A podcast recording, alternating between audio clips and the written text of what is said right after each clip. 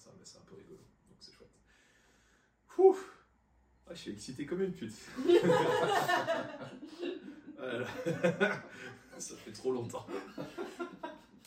voilà, je crois que c'est ça. Je crois qu'on a, on a, on a le début du podcast du coup.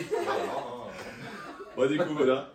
Bonjour à tous, euh, bonjour et bienvenue sur Ça vous intéresse, le podcast qui veut savoir du coup si ça vous intéresse. Voilà, c'est euh, un peu le but du concept euh, du podcast. C'est comme ça que j'ai trouvé le titre. J'avais différentes idées de titres à la base au début quand je l'ai fait. Je me suis dit, ça vous intéresse, c'est plutôt sympa en fait. Voilà. Et du coup, aujourd'hui, on va parler d'un sujet super intéressant et un peu tabou. J'ai eu beaucoup de personnes qui me disaient qu'ils trouvaient ça tabou comme sujet quand j'en ai parlé sur les réseaux sociaux et auprès des personnes autour de moi. Et le sujet aujourd'hui, ça va être la dépression.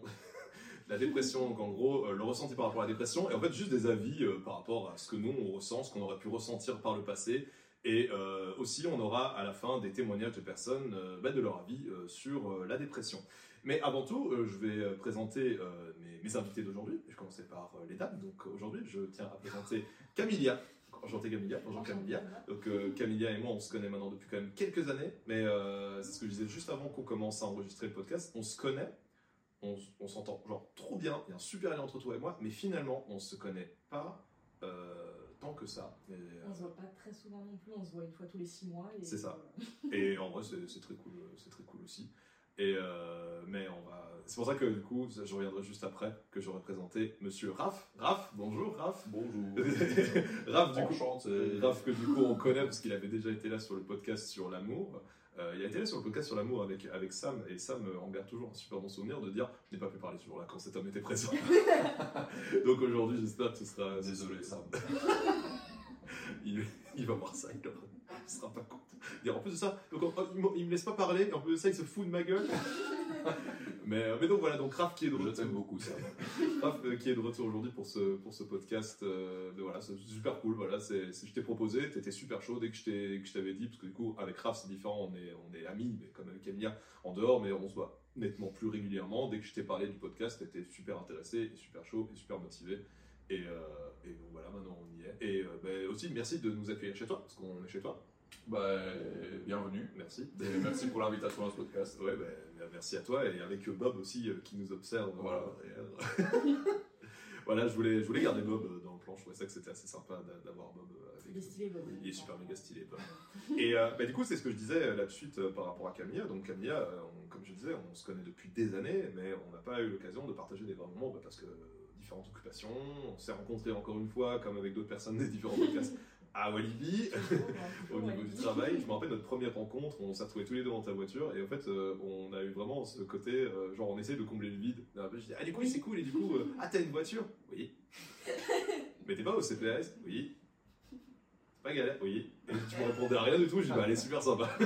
et il y avait vraiment comme un, tu me dis, bon elle est timide mais elle est quand même super sympa. Bah, à l'époque j'étais très timide, très renfermée sur moi-même et du coup bah, la première fois que je te rencontre t'es dans ma voiture, je suis bon je, reconnais que j'avais besoin juste d'un lift pour rentrer sur, euh, sur BX en fait. Hein. Je, ne cache pas que c'était surtout pour ça. le salaud, le salaud. Mais euh, et du coup, oui, du coup aussi pour rap, et comme je disais, nous on est amis, on est amis euh, aussi sur le côté en dehors, et on se voit hyper régulièrement, et on a souvent tendance à pouvoir parler de ce genre de sujet. Et donc dès que je lui ai dit, let's go, on fait un podcast sur la dépression, on était là. Euh, mais comme je le disais, podcast sur la dépression, euh, ben, j'en ai beaucoup parlé à des, personnes autour de moi et ils étaient euh, ben, hyper contents que je fasse un, podcast sur le sujet parce qu'ils n'ont pas l'habitude qu'on en parle et j'ai même eu un avis, je reviendrai plus tard sur la personne, mais qui me disait ben, en fait, il faut arrêter avec le côté que la dépression c'est quelque chose de tabou. des personnes l'ont été, je suis persuadé qu'autour de nous, des personnes l'ont été ou nous-mêmes on l'a été. Et donc, c'est là-dessus qu'on va partir. Et première question. La première question de ce podcast euh, sera euh, pour l'un ou l'une d'entre vous, vous voulez voir qui veut la parole. Mais du coup, pour vous, c'est quoi la, c'est quoi la dépression pour vous? Parce que j'ai pas envie d'arriver en disant, alors, euh, enfin, repartir avec une fiche directement sortie d'une définition brute et nette. Je pense avant tout que la dépression, c'est, quelque chose de personnel qu'on vit personnellement. Donc, bah, pour vous, c'est quoi la dépression? Camilla Bon, qui commence honneur aux dames. Honneur à Camilla qui est l'invité dans ce podcast. Alors, euh, définir la dépression, c'est quand même assez compliqué parce que. C'est pour ça, c'est ah, quoi la dépression pour toi, pour toi, pour toi, juste pour toi. Euh, pour moi, c'est comme un handicap en fait. C'est. bah, c'est une maladie, c'est comme si tu vivais avec du diabète, sauf que c'est c'est dans ta tête, c'est ça te rend triste et tu sais pas pourquoi ça te rend triste, mais c'est juste comme ça. T'as pas ton mot à dire. Donc euh, c'est un handicap au quotidien, quoi. C'est comme si on, on coupait un bras, on dit voilà, tu vis comme ça. Ben là, tu, juste tu vis avec ta tristesse et t'as rien à dire, tu vis comme ça. C'est ouais, c'est- c'est une bonne définition. Au quotidien, c'est- c'est vrai. En fait, c'est marrant, je dis c'est vrai, mais en fait, pas du tout. C'est- tellement personnel. Bah, c'est total- vrai, totalement vrai. Raph, pour toi, du coup, c'est pourquoi, pour toi, c'est quoi la dépression? Bah, je trouve que c'est une très bonne définition. En fait, ouais, c'est ça, c'est c'est un handicap. Après, il y a la définition. Parce que du coup, ils ont fait des recherches. Ça fait un petit temps que les gens sont en dépression. D'ailleurs, ils sont de plus en plus en dépression. Euh, à cause de la société et tout ça. et euh, en vrai, pour moi, personnellement, euh, bah, moi je pense que ça doit venir de, de mon enfance. La façon dont j'ai vécu avec mes parents et tout ça. J'étais pas très valorisé, on va dire. Et euh, du coup, vu que c'est le seul modèle que j'avais, bah, je, me, je me valorisais pas. Euh, et du coup, voilà quoi. Donc, euh, bah, ouais. Définition ouais, générale, ouais, c'est un handicap du coup. Mais de savoir d'où ça vient et tout. voilà, Plus compliqué, ça. ça, ça, Ouais, ça c'est un peu compliqué. Mais après, je pense, pour faire, une- pour faire quelque chose de général aussi, ouais, je pense que ça doit venir de l'enfance. Des choses qu'on a vécues euh, à l'école, euh, le, le rapport qu'on a eu avec, euh, avec l'attachement, l'estime de soi et tous des trucs comme ça. Quoi. Ok, ok, super. Euh, D'ailleurs, par rapport à ça, euh, c'est pas encore, c'est pas dans mes questions, mais c'est quelque chose qui me fait penser euh, quand vous étiez en train de parler euh, tous les deux, ça m'est venu. Est-ce que euh, vous, euh, dans votre euh, dans votre entourage, généralement, vous avez bah, partagé ça avec euh, avec des personnes, euh, et quand vous avez partagé ça à des personnes, ces personnes euh, vous ont juste dit euh, un truc du style, ouais, ben va, va voir un psy ou fais-toi Ah oui. mets-toi sous médoc. Et genre un peu, mais pas dans ce côté euh, bienveillance, dans ce côté je me débarrasse de toi parce que là c'est c'est too much. Ce qui est, ce qui est ok hein, d'une certaine manière, t'as certaines personnes qui peuvent aussi être totalement un peu, euh, enfin les personnes dans ton entourage qui sont un peu, euh, bah, je sais plus trop quoi faire, j'essaie, je suis arrivé un peu à mon maximum, mais un peu ce côté euh, dé- dégage, voilà, va voir quelqu'un d'autre s'il te plaît. Est-ce que ça vous est déjà arrivé aussi et est-ce que, bah, qu'est-ce que vous avez ressenti à ce moment-là de sentir Bah, peu ça tout le temps, hein. le, va voir le psy, euh, prendre des médicaments, c'est la chose qui revient le plus souvent quand tu te, quand tu te confies à certaines personnes. Mhm. C'est parce que bah, déjà le fait d'être en dépression c'est tabou, mais je pense pas que ce soit vraiment le fait d'être en dépression que soit tabou, c'est le fait d'aller mal et de le dire aux gens. Bah, quand, quand tu vois quelqu'un, ça fait longtemps que t'as pas vu, et comment ça va, tu dis moi ça va pas, bah, ça te jette un froid, les gens ils aiment pas ça. Ça, c'était littéralement le thème du premier podcast euh, qui Ah. était euh, comment, comment ça va. qui était comment ça va. Du coup, c'était ça la, la- la question c'était ben voilà, ça, ça fait quoi aussi aux gens quand tu leur dis bah moi ça va pas et tu dis vraiment sincérité. Mais c'est vrai que ce que tu dis est totalement. Euh, les gens n'aiment pas ça, ça, ça les bloque, ils savent pas quoi dire et ça les met mal à l'aise. Du coup, de voir quelqu'un qui va pas bien, ça rend mal à l'aise les gens. Du coup, le premier réflexe, c'est de s'en débarrasser. Mhm. Parce que être en. Pas, pas être en relation, mais traîner avec quelqu'un qui a une dépression, euh, se faire des sorties avec, au bout d'un moment, pour ton moral à la personne qui n'a pas de dépression, du coup, c'est pesant aussi, tu vois. Mhm. Parce que tu prends le mal d'une personne que toi tu n'as pas et bah, tu veux t'en débarrasser parce que toi tu n'en veux pas non plus. Donc là tu te dis oui, bah, va voir un médecin, euh, moi je peux rien faire pour toi, vas-y. Et malheureusement. Et toi, du coup, c'est déjà aussi arrivé d'avoir euh, d'avoir ça? Quelqu'un qui arrive et qui veux voir quelqu'un, mais pas moi. Euh, bah en fait, le truc, c'est qu'en général, moi, quand je parle de ça, euh, bah, d'ailleurs, on en a déjà parlé beaucoup. Euh, donc, moi, moi j'en parlais plutôt à des personnes justement que je sentais qui étaient ré- réceptives à, à ce que j'allais raconter.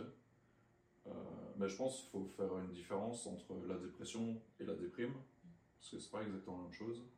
Euh, la déprime, c'est c'est genre c'est maximum deux semaines, quoi. C'est et on s'en remet assez, rapidement, entre guillemets. Du coup, quelqu'un qui est déprimé, on va lui dire, euh, il va aller voir des gens de sa famille et tout ça qui vont lui dire, ouais, bouge-toi un peu le cul, fais ça, fais ça, fais ça. Et ça fonctionne et la personne s'en sort, et voilà. Mais quelqu'un qui est en dépression, tu vas lui dire, bouge-toi le cul. Même si la personne va vouloir se bouger le cul à l'intérieur d'elle, n'empêche, comme tu disais tout à l'heure, c'est un handicap en fait. Donc c'est que c'est des parce que c'est pas c'est pas genre je suis en dépression, euh, euh, genre ça, je suis dans une mauvaise passe ou un truc comme ça. La dépression, c'est vraiment un truc qui est intégré dans, dans, dans, le cerveau par rapport à justement ce que je disais, des mécanismes qui ont été construits pendant l'enfance et tout ça. Mhm. Donc, et ouais, c'est vrai que pour les gens, vu que la majorité des gens ils connaissent plutôt la déprime que la dépression, ben, ils ont envie, même quand c'est des potes et tout ça, de les faire sortir de ça en leur disant il faudrait que tu ailles mieux ou, que tu ailles voir un psy ou tu prends des médocs et tout ça. Et, euh, et, quand on voit que la personne ne s'en sort pas, parce que même si la, la personne qui est en dépression, elle veut, elle veut s'en sortir aussi. Mm-hmm. si tu, même si elle se dit elle-même, oui, je ne sers à rien je, de se dévaloriser et tout ça, n'empêche, même si tu discutes avec la personne, elle voudrait aller mieux. C'est juste qu'elle ne s'en sent pas capable et que peut-être même elle-même, elle se dit elle ne mérite pas en fait de se sentir mieux. Donc, euh, donc ouais, c'est vraiment, vraiment très compliqué. Et je pense que le tabou, il est, il est, il est beaucoup, plus, beaucoup plus large qu'on pense, parce que même rien que de dire va voir un psy, ben on dirait que c'est genre j'ai un problème, je dois avoir un psy. Quoi. C'est ça. Donc, euh, et je pense que tout, tout, tout ce tabou et, ce truc négatif autour de la dépression, euh, bah ouais, c'est chiant d'être en dépression, bah ouais, c'est comme euh, quand t'es malade ou des trucs comme ça, c'est pas grave, tu te casses la jambe, tu vas chez le médecin, euh, il te répare la jambe. Euh, et il n'y a jamais personne qui va dire oh, T'es con, tu t'es cassé la jambe, ouais, t'aurais pu faire attention. Bah, oui, voilà, t'aurais pu faire attention. Mais c'est la même chose. Mais la dépression, c'est beaucoup plus compliqué. Parce que tu vas pas faire une radio du cerveau et voir, voilà, il y a une fracture entre tel neurone et tel neurone. Non, c'est beaucoup plus compliqué parce que c'est vraiment des mécanismes qui sont construits depuis, depuis la naissance. Donc, donc je pense que c'est important de faire la différence entre la déprime et la dépression. Mm-hmm. Et que, et il faut vraiment trouver les bonnes personnes, des personnes qui sont patientes, et, euh, et des personnes que même si ça va pas, même si tu t'en sors pas, ben, des personnes qui sont là, quoi. Genre de la famille ou des amis qui sont très proches, ou, euh, ou voilà, quoi. Et ça, du coup, c'est intéressant que tu, que tu prenais euh, l'exemple du côté, ouais, quand tu casses la jambe, bah, on ne dit rien, on dit juste, ben voilà, va mieux. C'est, on revient un peu sur ta définition de ce que tu disais du handicap, du fait de de ne pas savoir avancer aussi je pense c'est un peu ce côté bah, bah oui quand tu es, es, dans une dépression et que justement tu te fais pas aider tu sais pas avancer vraiment aussi par rapport à ça. Mais là, oui, comme tu dis, un peu ce côté un peu honteux, honteux, vraiment comme ce côté, cette vision de vas-y, va, va, chez, euh, va, va, chez le psy qui, qui vraiment bah, dégage, quoi. Dégage. Et son, truc, c'est quelque chose qui s'alimente, parce que du coup, on te dit d'aller mieux, tu essaies d'aller mieux, tu n'y arrives pas, tu culpabilises, tu vas moins bien. Et du coup, ça s'auto-alimente. Mhm, tout à fait. Donc pour sortir de ça, c'est extrêmement compliqué. Quoi. Ouais, tout à fait. Non, je, je, suis totalement d'accord avec cette vision c'est vraiment très, très intéressant. Mais du coup, moi, une deuxième question que j'ai envie de vous poser euh, par, rapport à, par rapport à ce magnifique sujet qu'est la dépression, c'est. Ouais, on va un petit peu rigoler aussi à certains moments, parce que sinon, euh, ouais, on, va, se plomber à un moment, et j'ai pas du tout envie de ça. Qu'on passe quand même un bon moment, s'il vous plaît. Euh, et on va tellement se marrer que du coup, c'est quoi que vous ressentiez les jours où ça allait vraiment mal? Euh, Camilla ou, ou Raph, c'est quoi que vous ressentiez les, jours où ça allait vraiment, vraiment mal? Alors, moi, les jours où ça allait mal, bah, c'était pas comme les gens pourraient croire euh, par rapport à la dépression, genre une envie de mourir, euh, une envie d'aller me suicider ou quoi, c'était juste une envie que tout s'arrête. Mhm. J'avais pas envie de mourir, j'avais juste envie que tout s'arrête, genre que mes problèmes s'arrêtent, que mes. Juste, j'avais juste envie de vide. Et c'est juste ça, je... la mort c'est trop définitive en fait, comme, euh, comme choix. Du coup, c'était pas quelque chose que je voulais, c'était juste, juste laissez-moi tous. J'ai juste envie de rester dans mon lit, de me mettre dans, sous ma couette, laissez-moi pleurer, laissez-moi euh, juste tout vider et après que personne me parle pendant 2-3 semaines, que je sois dans le vide en fait. Je pense qu'il y a beaucoup de personnes qui ont, euh, qui ont ce côté de se dire Ouais, la dépression est vraiment tellement dure et la souffrance est tellement dure, je veux mourir. Mais en fait, de nouveau, mourir, c'est c'est voilà, c'est pas le côté j'ai envie de mourir, c'est juste j'ai envie que cette douleur s'arrête, j'ai besoin que ça s'arrête et j'ai besoin juste d'aller mieux. C'est mais du coup dans cette solution, tu te dis j'arrive pas à trouver de solution. En fait, le seul truc qui peut vraiment me délivrer, délivrer, j'aime pas le mot délivrer, mais de, de ce mal-être, c'est en fait c'est de mourir totalement et je trouve ça totalement horrible. Mais euh, quand t'es dedans, je pense que, qu'on, a tous ressenti ça, cette douleur qui te. Qui je comprends qu'il y a des chances, qu'il y a des gens qui voient que ça comme, euh, comme solution de vouloir se donner l'amour ou quoi, mais moi en tout cas, personnellement, je me disais un jour ça ira mieux. Mhm. J'étais, je voulais pas mourir parce que je voulais voir qu'est-ce qu'il y avait par après, je voulais voir euh, comment mes amis allaient vivre leur vie par après, je voulais, j'ai mes chats aussi, du coup je voulais voir mes chats grandir et tout. je voulais mourir, ouais, c'est trop définitif, c'est trop ça s'arrête. Du coup, tu, voulais, tu, tu trouvais toujours un petit truc sur lequel te rattacher au Oui, quotidien. c'est ça. Je me, je me disais, non, il faut que, il faut que je, je suis obligée de rester. euh, mes chats, ils ont pas mangé si je meurs. Mhm. Ou, euh, Ouais. Ça, ça a été, quand j'ai eu mon chat, ça a été une de mes grandes raisons de vivre. C'était, je peux pas mourir, je dois le donner à manger. Ou euh, je peux pas mourir, il y a ma soeur, elle doit faire ses papiers pour la commune, c'est chiant quoi. Tu trouves des, des petits trucs qui disent non, je peux pas encore mourir, euh, je dois attendre la semaine prochaine. Ouais, puis après, ça met du temps. Merde, qu'est-ce que je vais faire aujourd'hui Le couteau, ouais, non, d'accord. Putain, je dois aller chez Brico, il fait froid, faut euh, y sortir. Avoir mal, flemme quoi aussi, hein, tu vois. Oui, c'est ça aussi, c'est un peu. Bah, ça, ça, c'est horrible, ça, c'est vraiment. Là, on, on dévie un peu plus sur le sujet du suicide, euh, c'est pas vraiment le but du, du, du, du- podcast, loin de là. Mais ouais, c'est c'est aussi un truc qui prend. Enfin, qui rentre un peu aussi euh, là-dedans. C'est pour ça que je pense que quand t'arrives à un trop. fatalement un trop, trop gros, de, trop plein de, de, de cette dépression, bah, tu veux juste essayer d'y mettre fin. Et, euh, parce qu'il y a aussi des personnes, ça aussi c'est hyper important, tu as aussi des personnes qui, pour revenir au sujet justement des, psychologues et de ça, qui, ont peur et qui, sont, qui ont ce, ce côté de, bah, premièrement, j'ai pas envie d'emmerder les gens, mes problèmes sont débiles et méritent pas d'être écoutés, et euh, ben, j'ai l'impression que quoi qu'il arrive, euh, je serai nul et ça me servira à rien. Et mais je pense aussi que quand tu es dans ce côté dépressif, en fait, tu t'aides pas à penser à ça. C'est pour ça que c'est d'autant plus important d'aller voir quelqu'un qui va pouvoir te casser euh, cette image. Parce que c'est très bien d'en parler euh, à ses amis euh, pendant un certain temps et c'est très bien d'en discuter avec ses potes. Mais de nouveau, eux, normalement, seront démunis de un parce qu'ils n'ont pas le vécu. Parce que, et Encore encore, pas de professionnels. C'est ça, ce que j'allais dire, Parce qu'en vrai, on sait beaucoup de choses, parce que du coup, il y a justement beaucoup d'études qui ont été faites, sur le sujet. Donc, ouais, un professionnel de la santé va t'apporter. Un pote, il va t'apporter il va t'apporter du soutien, de l'encouragement, tout ça. Euh, Le fait, le fait d'être d'être présent, euh, mais déjà, justement, rien. Je trouve que le suicide, c'est quand même un, un sujet, euh, un sujet intéressant. Qu'on va aborder rapidement. On va, on Ouais, essayer va rester sur rapidement, euh, rapidement mais.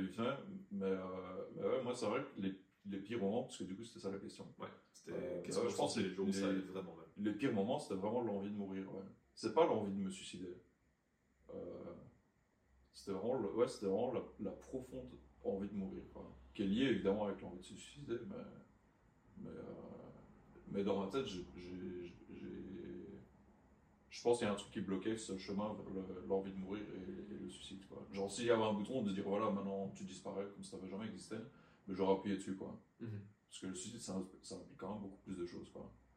Et euh, justement, les proches, les trucs et ça, ton chat ou des trucs comme ça. Euh, donc voilà. Et, ju- et justement, c'est bien d'avoir des, attaches comme ça et d'y penser. euh, parce que c'est très important. Euh, mais ouais, sinon, ouais, le pire moment, ouais, c'est l'envie de disparaître. Et, voilà. J'allais dire un truc, mais c'est plutôt pour la question d'après. Ah bah, on, verra, on verra ça après. Mais, du coup, si maintenant, ça c'est peut-être une mise en situation, c'est maintenant vous vous retrouvez dans une situation où, en fait, vous avez rien, vous avez personne, vous avez, vous avez aucune attache. C'est un peu, un peu galère, tu vois, mais ça, ça peut aussi arriver. Tu as vraiment des personnes aussi qui sont vraiment côté. Moi, moi, j'ai- moi, j'ai, moi, j'ai absolument rien à tout ça. Euh, Ouais, en fait, le, le, le truc, moi j'ai déjà, c'est- j'ai déjà été plusieurs fois dans, dans des situations comme ça. Euh, et ouais, c'est vrai. Franchement, dans des situations comme ça, je, même. En fait, c'est ça, c'est l'en- l'envie de disparaître, mais il y a aussi un autre truc. euh, c'est l'envie de remonter le temps mhm. pour faire les choses différemment. Et ça, c'est le truc qui m'a qui m'a le plus le plus hanté, qui me hante encore maintenant, c'est l'envie de remonter le temps. quoi. S'il y avait une machine à remonter le temps, moi j'utilise direct, je suis le premier à l'utiliser. quoi. Euh, mais, euh, mais ouais, et du coup, ouais, t'as- mais, parce que je me dis, je- si je pouvais remonter le temps, me parler, me dire des trucs, pour me dire. euh, parce que maintenant, ça va mieux. C'est des- moi, je, je, suis- je suis plus en dépression maintenant. Mhm. Euh, mais ouais, quand j'étais en dépression, je, serais incapable, même maintenant en étant sorti, de me dire quoi que ce soit, à part me dire, ouais, ta vie elle va continuer, tu vas avoir des trucs sympas et tout ça. Euh, mais à ce moment-là, ça rentrait pas, quoi. Parce que même à ce moment-là, quand j'en discutais avec des amis et tout, ils me disaient, ouais, mais il pourrait y avoir des trucs et tout ça. Je fais, ouais, peut-être, ouais. Du coup, ça me maintenait en vie. Mhm. Euh, bah en fait, du coup, la seule chose que je pourrais dire, en tout cas la meilleure chose que je me serais dit à moi-même, c'est, euh, bah en fait, c'est pas, même si t'as plus rien maintenant, t'as aucune perspective genre c'est impossible, euh, tu es persuadé dans ta tête que c'est impossible qu'il pourrait rien avoir, euh, bah, la preuve que non, quoi. La preuve que non, parce que je suis toujours là. La preuve qu'on est encore euh, tous là. Donc, euh, donc voilà. Et je pense, que ça- je pense que ça doit concerner beaucoup de personnes, parce qu'il y a beaucoup de gens aussi qui, qui, qui vu que c'est quelque chose de mal vu, la dépression, il y a beaucoup de gens ils sortent dans leur dépression, ils disent putain, j'étais con quoi. J'étais j'étais con, ils ont honte, et du coup, c'est des souvenirs qui disparaissent. Et, euh, et du coup, je pense que c'est très important aussi, que si vous êtes en dépression maintenant, euh, mais il faut pas l'oublier en fait. faut pas l'oublier déjà pour pas, que- pour pas retomber dedans le jour où ça passe mais surtout quand, comme ça, vous serez prêt à écouter quand des gens vont vous parler de leur dépression, quoi. Et, et de vous rappeler dans l'état dans lequel vous étiez, quoi. C'est comme par exemple un, un adolescent qui vit sa première relation amoureuse, euh, et que lui, c'est, il est au bout de sa vie, euh, c'est la fin du monde et tout ça. Et les parents, ils dire, ouais, c'est, ouais, c'est le premier truc, c'est ridicule. Mais putain, vous avez oublié ou quoi? On est tous, on est tous passés par là, donc. euh, C'est vrai que c'est un sujet que, que toi et moi on a très régulièrement par rapport à ça, justement par rapport à des vécus où, euh, où vraiment, bah, toi et moi on a vécu des, situations pareilles où euh, bah, on, on ressentait nos premiers trucs, euh, pas l'un pour l'autre. Pour mais dans nos C'est vécus. bien de le préciser. mais dans nos vécus personnels, il y a vraiment ce côté où je me rappelle, on en discutait, on se disait putain, mais là j'en ai parlé à un tel ou un tel qui était plus âgé que nous, et en fait ils comprennent pas. Et en fait, en- je pense que c'est encore plus triste que il ne comprend pas ce qu'il a oublié. Ouais. C'est terrible. Et pour. euh, je, je, je sais quoi, je, vais- je vais le dire, moi j'avais vraiment ça beaucoup avec mon père. Tu, tu connais beaucoup l'histoire avec mon père, Ouais. toi tu connais pas l'histoire avec mon père. Euh, mais du coup, avec mon père, j'avais vraiment, vraiment énormément, énormément ça, ce côté où, euh, où bah, il- littéralement, je, bah, c'était à l'époque où j'habitais dans un 17 mètres carrés, euh, un endroit tout petit, et parfois il venait squatter, voilà, 17 mètres carrés, littéralement, voilà, c'est la taille de cette table. Mais du coup, le gars venait squatter chez moi, et littéralement, c'était une pompe à énergie. Je pense qu'il n'a pas trop aidé à ma situation actuelle, surtout avec d'autres choses qui se sont passées assez récemment. Mais euh, il y a vraiment ce côté où justement j'étais exactement dans la même situation de bah, premier sentiment, premier sentiment bah, amoureux et autres. Et bah, du coup, galère aussi d'habiter seul euh, quand j'avais 17 ans. 17 ans, 17 mètres carrés. J'aurais peut-être dû commencer à habiter seul à 120 ans. Logique, je me dis. Et du coup, il venait, il me pompait énormément d'énergie. Et moi, il me disait, vas-y, euh, souris. Et tu fais, ah ouais. ah yes, super. Euh, bah écoute, en fait, moi, là, actuellement, je vais mal et j'ai besoin de, j'ai besoin de t'en parler parce que, en fait, toi, t'as 48 ans maintenant. Euh, je vais mal, j'aimerais bien t'en parler. Ouais, vas-y, c'est bon, de toute façon, euh, les meufs, c'est toutes des putes. euh, à autre chose, euh, on s'en branle et tout ça. Ah, d'accord. Et donc, quand t'as vraiment cette sensu énergétique, c'est vraiment prendre l'énergie, parce que du coup, tu lui parles de ça, juste après, c'est Ah putain, t'as vu, Baze, ils ont sorti un nouvel abonnement pour- avec l'iPhone 7 à seulement 50 euros, c'est une affaire, non? Et toi, t'es là, ahuri, tu dis Mais je tu ne me comprends pas, en fait. Et je pense que pour le coup, ça n'a pas trop aidé dans ma vie.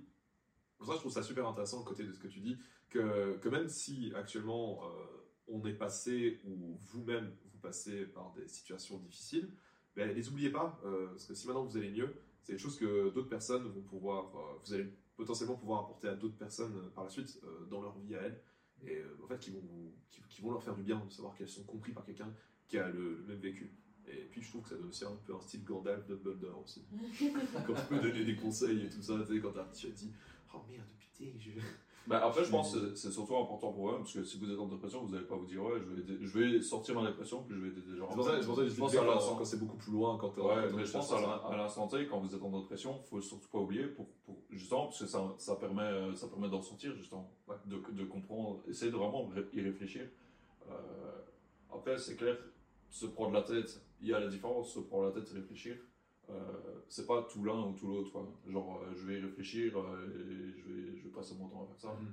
Parfois, lâcher un peu la prise, ça peut permettre justement de sortir de cette dépression, mais de complètement prendre le truc et de le foutre sous le tapis comme si ça n'avait jamais existé, euh, pour moi, c'est pas spécialement une solution. quoi. Peut-être à court terme, ça fonctionne, mais après, justement, ça mène à. à- voilà, surtout, par exemple, ton père, je suis sûr que c'est quelqu'un qui a déjà eu des dépressions dans sa vie, euh, et en fait, c'est toujours ce qu'il a fait, c'est genre prendre le truc, le foutre sous le tapis, et bon, après, il y en a, ils, y arrivent, donc. euh, il n'y a pas C'est de bonne beaucoup solution. ça dans l'ancienne génération aussi. hein. C'était encore plus tabou que maintenant. Tu parlais pas quand t'allais pas bien. C'est Donc, euh, ouais. c'est l'ancienne génération. C'était tu vas pas bien, bah ok, tant pis pour toi. euh, ravale tout et vis ta vie quand même. C'est c'est pour ça qu'en revenant justement aux aides que tu peux avoir maintenant, euh, par rapport justement à tout ce côté psychologique, il y a vraiment ce côté bah, beaucoup moins problématique d'en parler à quelqu'un. À l'époque, euh, bah, t'étais un fou.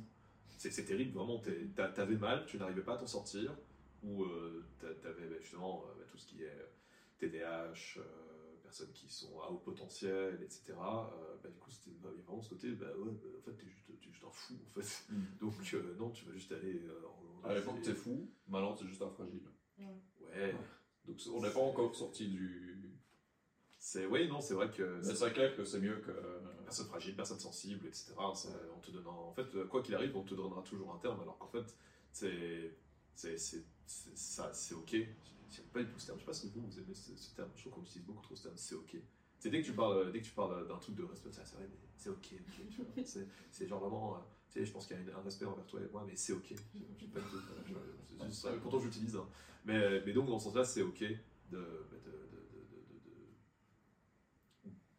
de- de pouvoir. Bah, en fait, c'est humain, quoi. Ouais. Enfin, on est tous, euh, on est tous comme ça. Surtout quand on vit dans une société.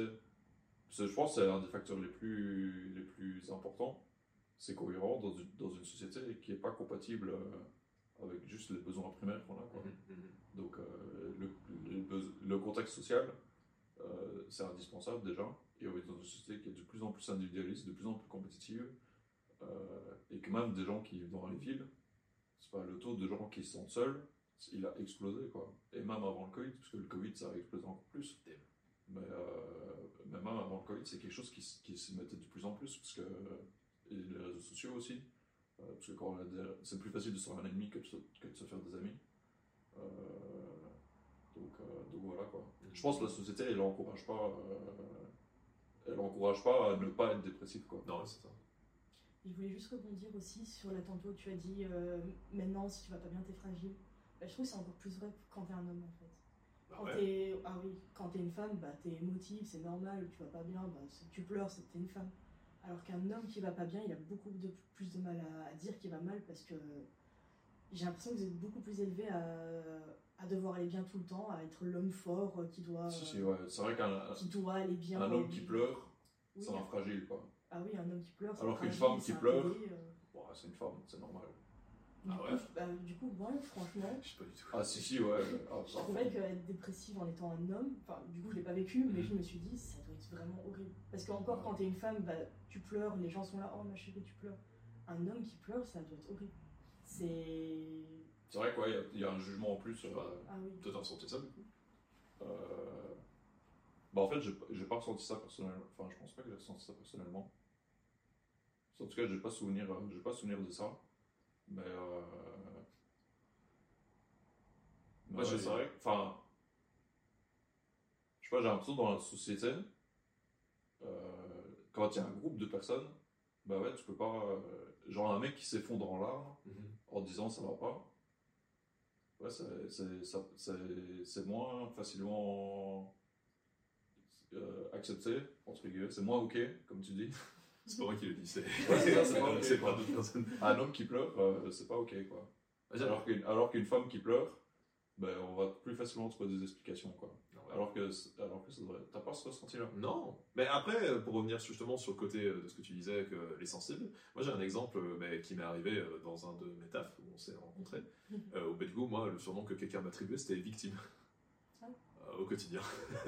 Euh, c'était c'était pas, c'était pas, c'était pas ouf. Alors, au début, tu vois, tu dis, ah, c'est cool, mais parce que j'ai aussi une forme d'humour qui fait que euh, j'aime bien parfois euh, bah, avoir ce, ce côté bah, humour un peu euh, genre, ah ouais, mais c'est ça, mais partez laissez-moi tout seul, tu vois. C'est super drôle, toi, t'es bien en train de parler.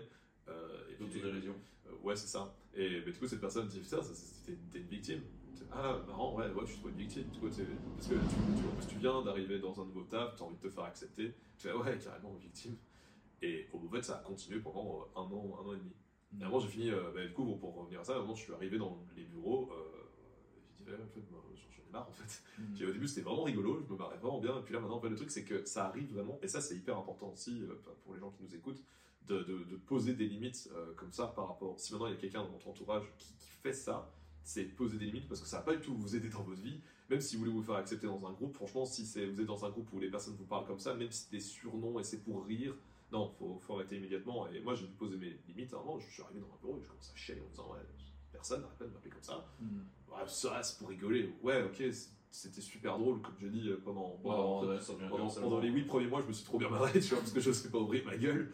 Mais euh, après, au bout d'un moment, ouais, c'est, je, je- enfin, je me rappelle, en plus, on en parlait beaucoup à ce moment-là, je venais chez toi, et enfin, le lendemain, je retourne au taf, et un jour, je me rappelle, j'ai vraiment eu ce moment-là. Et euh, bah, après, ça s'est arrêté. Donc, euh, heureusement, la personne a écouté, mais je sais que tu auras d'autres personnes qui auront tendance à, à, à faire ça, bah, à, ne, à ne pas le faire. Donc, c'est pour ça, de, je dirais- je aux personnes, ne faites pas, enfin, faites pas ça. Ça, peut sembler, ça peut sembler évident, mais même si euh, tu rencontres quelqu'un, que tu t'entends bien avec elle, avoir un surnom qui est dénigrant, bah, ça va jamais l'aider dans sa vie. Hein. Tu sais, bah, du coup, si, si on veut ça, c'est une personne que tu viens de rencontrer, que tu connais pas son passif, tu peux très vite. Et ça, je sais pas si vous Ouais, avez justement, justement, je voulais rajouter un truc avec avoir retourné un petit peu en arrière dans le podcast. Je Euh, bien. pour, euh, pour justement, parce que du coup, il y a, il y, a, il y, a, il y, a, il y a trois explications aussi pour la dépression. Euh, la première, elle est biologique.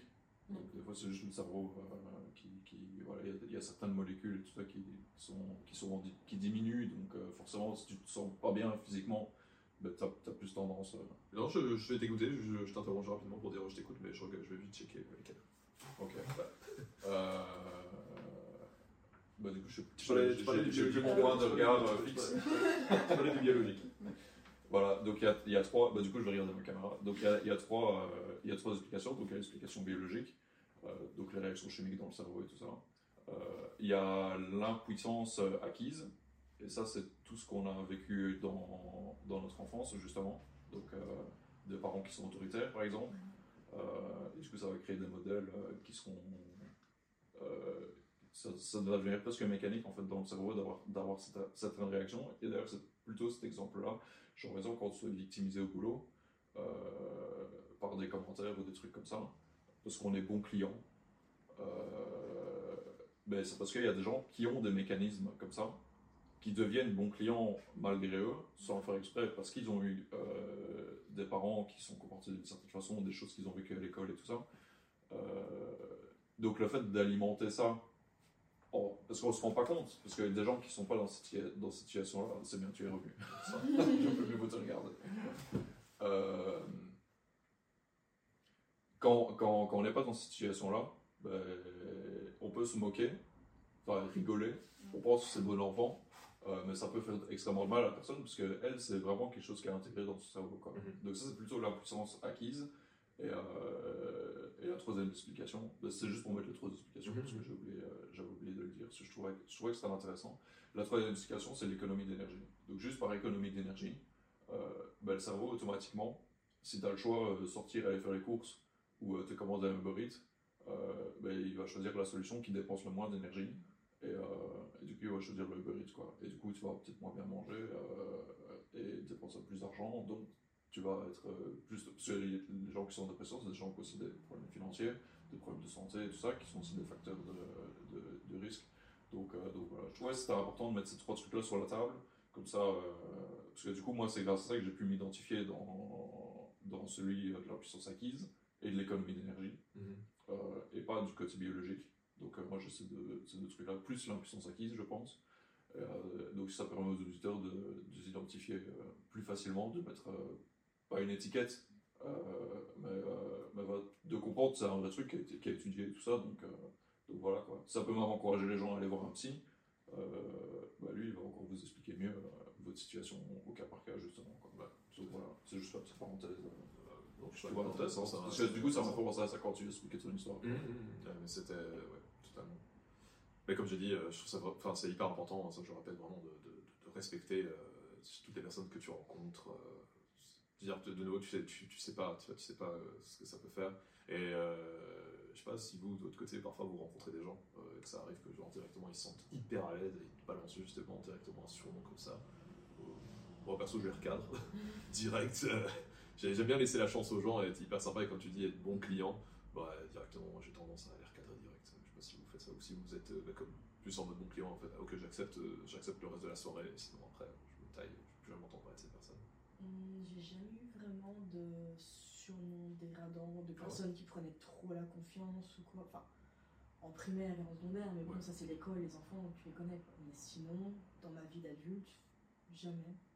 T'avais des petites blagues de temps en temps, mais bon, je suis un peu un bon public, du coup, bah, je rigole avec eux. Mhm. Et euh, si par après ça m'a vraiment blessé, bah, je le dis à la personne euh, sur, le, sur le côté, en privé, euh, voilà, ça j'ai pas apprécié, et ça s'arrête direct. Donc, euh, moi de ce côté-là, j'ai encore eu de la chance. Tant mieux, trop bien.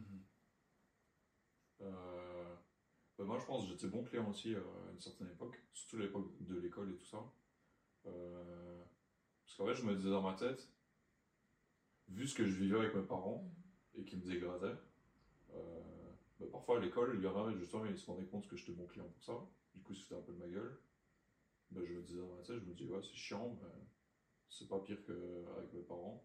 Et en fait, peut-être, bah ouais, c'est un mélange entre la puissance acquise et par euh, économie d'énergie. Donc acquise, donc j'accepte, parce que du coup, euh, c'est terrible à dire, hein, mais vu que, vu que c'est un mécanisme connu dans- par ton cerveau et l'habitude, du coup, ça le fait moins chier, quoi. Et du coup, ça va moins le, le faire passer à l'action. Mhm. Du coup, économie d'énergie, de se dire, bah, je pourrais euh, me lever dire, ah, vas-y, fous-moi là pas maintenant. Et du coup, tu vas se dire, ouais, est-ce que ça vaut vraiment le coup, quoi. Mhm. Est-ce que tu souffres tant que ça, finalement, quoi. Et, euh, et du coup, et, c'est un truc que j'ai eu du mal à, faire basculer.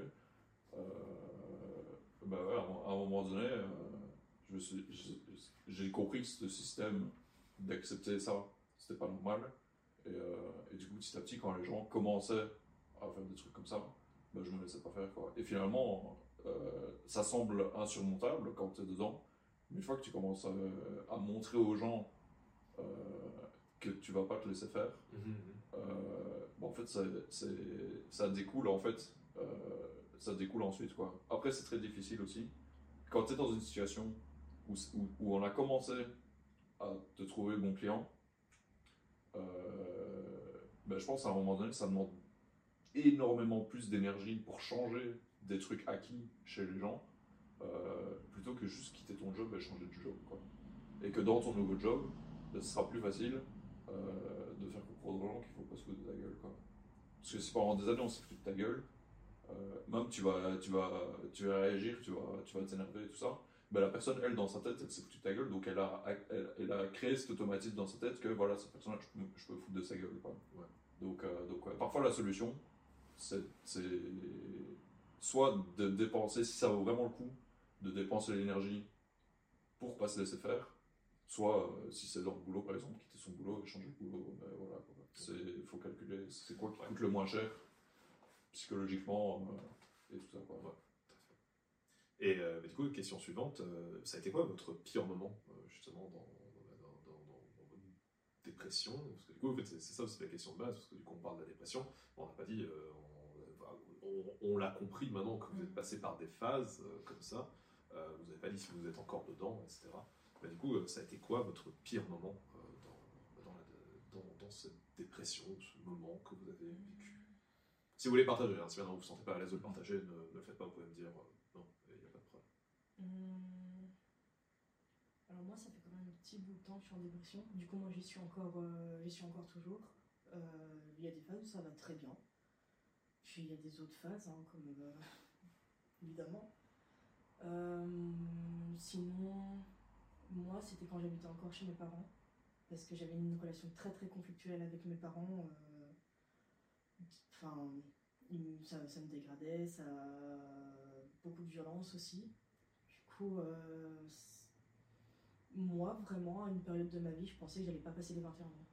J'étais sûre et certaine que, pas que j'allais me tuer, mais on allait, me tuer en fait. J'étais sûre et certaine de ça, mais en fait, j'étais juste dans une optique de. Bah, je survis en fait. J'étais en mode automatique, je vivais ma, ma vie comme ça et j'avais pas vraiment de passion, j'avais j'avais rien du tout, j'attendais juste de voir quel jour j'allais mourir.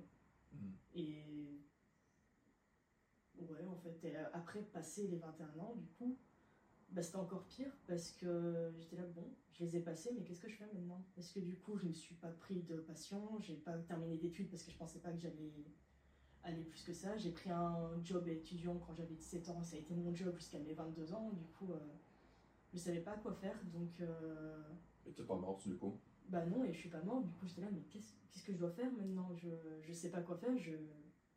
pourquoi est-ce que je suis encore là et Mm. qu'est-ce que je dois, vais devoir faire par la suite? Parce que dans ma tête c'était trop tard pour reprendre des études parce que je savais pas dans quoi je voulais aller en études, j'ai fait genre deux études différentes, il n'y en avait aucune qui m'a plu. Et après, bah, j'avais pas d'autre option parce qu'à un moment j'aimais bien l'art, mais du coup quand j'ai essayé en art, ça m'a pas plu, je me suis dit, bah, ma seule mini passion, bah, ça va pas, du coup, bah, il n'y a, y a plus rien qui va aller en fait. Et c'était vraiment dans ce. J'étais dans ce vide en fait. C'était vraiment comme si bah, j'étais là juste pour survivre et, et j'attendais de voir ce qui allait arriver, mais il n'y a rien qui arrivait. Donc, Voilà. Deb. On a après sur la question de comment t'as fait pour t'en sortir. Ça- Sois pas trop pressé. Mais c'est la question suivante. Du coup, on a envie de savoir. Ouais, J'ai voulu poser la question aussi, mais, mais je poserai la question après. Après t'avoir demandé aussi à toi, euh, à toi Raph, du coup, c'était quoi ton, ton pire moment? Euh, bah, du coup, moi, veux en moment, parler. euh, bah, ouais, je peux en parler. Parce que sinon, ce podcast se terminerait dans deux minutes. Avec plaisir. Euh, ouais, du coup, moi, j'ai eu, les- j'ai eu deux pires moments. Et euh, du coup, le premier, c'est quand je suis parti chez mes parents. Euh, donc, T'avais, bah, pour donner un contexte, avec quel âge à ce moment-là? 17 ans et demi. Ok. Donc, euh, On peut pas dire que tu t'es barré quand t'avais 28 ans, tu vois. ouais. c'est vrai que c'est intéressant de contextualiser. Euh, ouais, du coup, quand j'avais 17 ans et demi, il s'était passé un truc chez moi. Euh, En gros, ouais, j'ai un grand frère aussi. C'est un- juste un détail, mais je pense que ça peut être important aussi dans l'histoire. Qui lui a 3 ans de plus que moi. Et lui, il s'est barré euh, le jour lendemain, quand il a 18 ans. Euh, donc, euh, quand j'avais 15 ans, du coup. Si on fait le calcul. Euh, bah, à un moment donné, euh, je me parlais à l'église. C'est des catholiques très pratiquants, très croyants. voilà. Donc je vous laisse faire le lien entre une enfance de merde et. voilà. j'ai rien dit, j'ai rien dit. J'adore la religion. Je peux comprendre, mes parents étaient musulmans, donc on a la même. Ah, magnifique. pas. Du coup, on pourrait avoir des discussions très intéressantes sur ce sujet. Ouais, ouais, vraiment. Franchement, ouais. Alors que les miens sont athées, on va pas avoir beaucoup de conversations avec Du moi. coup, alors, euh, donc voilà, donc mon frère il a claqué la porte à un moment donné euh, quand, on est sorti, quand on est sorti de la voiture avant la messe. Ah ouais Ouais. Ah, mais il s'est barré comme ça. Ouais. dimanche Parce que du coup, les portes elles étaient fermées c'était sécurité enfant. Même s'il y avait un, un enfant de 15 ans et un enfant de 18 ans. Putain, quelle horreur. Et au moment où mon père a ouvert la porte pour que mon frère sorte, ben, mon frère il est, il est parti, il a marché. Il a marché, il a marché. Il, s'est jamais arrêté. Putain, il a du culot, le mec. Du coup, mes parents ils ont regardé. Ils ont rien fait. Et on était à la messe. Oh, t'es- Ok. Putain, c'est chaud. Je trouvais ce petit détail très intéressant. Du coup, j'ai vécu deux ans et demi avec mes parents, sans mon frère. Et c'est à ce moment-là que j'ai compris des choses que mon frère ne comprendra jamais. Euh, parce que du coup, moi, il y a plein de choses que je pensais que c'était de la faute de mon frère. Et lui, il pensait que c'était de ma faute. Et c'est seulement quand lui est parti que c'était soit de ma faute, soit je comprenais pas en fait. Et, euh, et du coup, ça me rendait fou. Et en fait, je me suis rendu compte après que c'était mes parents. Et, euh, parce qu'il y a eu une situation, euh, peu avant que je parte, du coup. Et en fait, je devenais fou. Du coup, j'ai été voir le PMS de l'école, qui me suivait depuis des années. Parce que, évidemment, quand t'as une vie comme ça, t'es un peu bizarre. moment, les profs ils disent Bon, ouais, ça me dit bien que. euh, voilà. Peut-être à l'époque, c'était moins suivi que maintenant. Peut-être maintenant, c'est beaucoup plus. Beaucoup plus enfin, j'espère. Euh, du coup, j'ai été au PMS. Et pour faire un résumé, j'ai dit soit je me bute, soit je les bute, mes parents. Soit je, soit je les tue, soit je me tue. Il y a- il y a- et c'est. Voilà. Je, je vous mets ça sur la table, vous, vous en faites ce que vous voulez. Vous avez fait une formation mécanicien, du coup? Et, euh, et du coup, ce jour-là, le jour même, euh, bah, j'ai été au SAJ de Bruxelles, j'ignorais complètement l'existence. Euh, et le soir, j'étais en contact avec d'urgence. Putain, waouh. Ah, c'était super vite, en fait. Ouais. Et t'as été pris en... directement en Ouais. charge. Bah, après, j'ai raconté l'histoire à, la- à une assistante sociale, au SAJ, et, et je suis tombé vraiment sur une bonne assistante sociale Mhm. qui, la situation, elle c'est c'est possible. Parce que moi, quand je racontais ça, euh, SAJ, euh, je sais pas si on a précisé, euh, service d'aide à la jeunesse. hein. service d'aide à la jeunesse par Bruxelles, je sais pas si ça existe encore. Si, ça existe. Ouais. Euh, Je suis allé, super sympa. Sont aussi occupés de. ce- Non, non. Ah non, je connaissais pas. Ah non, super sympa. C'est enfin, c'est hyper important aussi s'il y, a des- y a des personnes qui sont mineures, qui nous écoutent et que ça pas, par exemple, avec vos parents. Vous êtes dans une Mm. situation vraiment très très compliquée. Le SAJ, donc c'est c'est un service d'aide à la jeunesse, comme son nom l'indique, qui va vous permettre justement de vous aider à soit, dans certains cas, bah, vous permettre de vous en sortir avec euh, la situation dans laquelle, de détresse dans laquelle vous êtes. Donc, bah, dans le cas de Raph, de Raph et bah, de moi, du coup, j'étais dans le même cas aussi. Bah, euh, toi, ça a été du coup un centre d'accueil. Moi, ça a été trouver euh, mon appartement et du coup commencer à habiter seul. Euh, c'est des personnes hyper professionnelles, hyper compétentes, du coup qui connaissent les problématiques justement des jeunes, c'est leur taf, et qui vont tout faire pour être hyper compréhensifs Mhm. et vous aider à vous en sortir. Euh, vraiment, franchement, si à un moment ça va vraiment pas et que vous êtes mineur, fatalement c'est pour, pour les mineurs, mais je pense que même après, quand t'as un peu plus de 18 ans et que t'es quand même encore dans un cas comme ça, Ouais, de toute façon, au pire, ils vont te rediriger. ils vont pas oui, dire, c'est ça, ils vont t'aider, c'est vraiment des, des gens. Je suis allé du coup plusieurs fois. Je dis Ouais. ça comme si j'avais été chez Filigrane, euh. Non, je suis allé plusieurs fois du coup euh, pour, pour des cas ouais. et ils ont toujours été d'une aide et d'un conseil absolument génial. Donc, Mais c'est vrai que si vous êtes, euh, si vous êtes jeune et vous êtes encore à l'école et tout ça, je pense que le premier pas important à faire, c'est d'aller voir directement le centre PMS ou des trucs Mhm. comme ça. Et puis si vous êtes dans une, dans, si vous travaillez, euh, je sais par exemple à la STIB, euh, ben, il y, a, il y a des assistants sociaux, il y a des trucs, il y a toujours un, un, un truc plus facile d'accès entre guillemets euh, et gratuit surtout. Euh, et même dans les villes, euh, enfin je pas, tu vois la communauté de ta ville, tu dis voilà, je, je, je sens vraiment pas bien, enfin, je sais pas, même le CPS ou des trucs comme ça, il y a, il y a, il y a des aides quoi. Il y a des Et, aides. euh, il y a les centres euh, planning familiaux aussi qui. Ouais, qui voilà, c'est ça, tout à fait, fait, sait. Euh, donc voilà, donc, euh, En vrai, tout ça c'est surfait. Maintenant, on a chat GPT et si on va mal, on peut lui parler. enfin, moi j'ai un En problème. un euh, message de chat GPT, je vais mieux, tu vois. en vrai, Oh, bah, J'ai vu Non, en que vrai, tu dis- Snapchat avait sorti un IA aussi, que tu pouvais parler Ah ouais. sur Snapchat. d'accord. Je l'ai jamais testé, mais Non il est là. C'est c'est flippant. tu, tu dis ça pour rigoler, mais euh, Ça, non, il faut faire très attention évidemment avec ces outils-là parce que c'est des- c'est c'est pas intelligent. C'est genre statistiquement, il va te dire des. Pour nous, fait sens parce qu'il est entraîné par euh, des langages que nous, on a, on a, on a, on a mis sur Internet. Euh, mais ça peut être un premier truc si vraiment on- même parler à quelqu'un c'est difficile. Oui, parce que du coup, Le truc est, est quand même euh, un peu programmé, enfin un peu aiguillé pour, pour essayer d'être bienveillant Mhm. avec les gens. Mais évidemment, si le truc vous dit il faut vous suicider, c'est déjà arrivé. Euh, vraiment, il y a déjà eu des, des trucs d'intelligence artificielle comme ça qui dit- qu'un mec dépressif expliquait sa situation. Et l'intelligence artificielle a dit ouais, c'est vrai que maintenant, si on prend tout en compte. euh, et ouais, voilà, parce que ça reste un truc aléatoire en fait. Mhm. Il y a, personne qui a écrit les phrases à l'avance. Euh, donc faut faire très attention. Mais si vous vous posez des questions et tout ça, euh, en vrai, vous pouvez utiliser l'outil.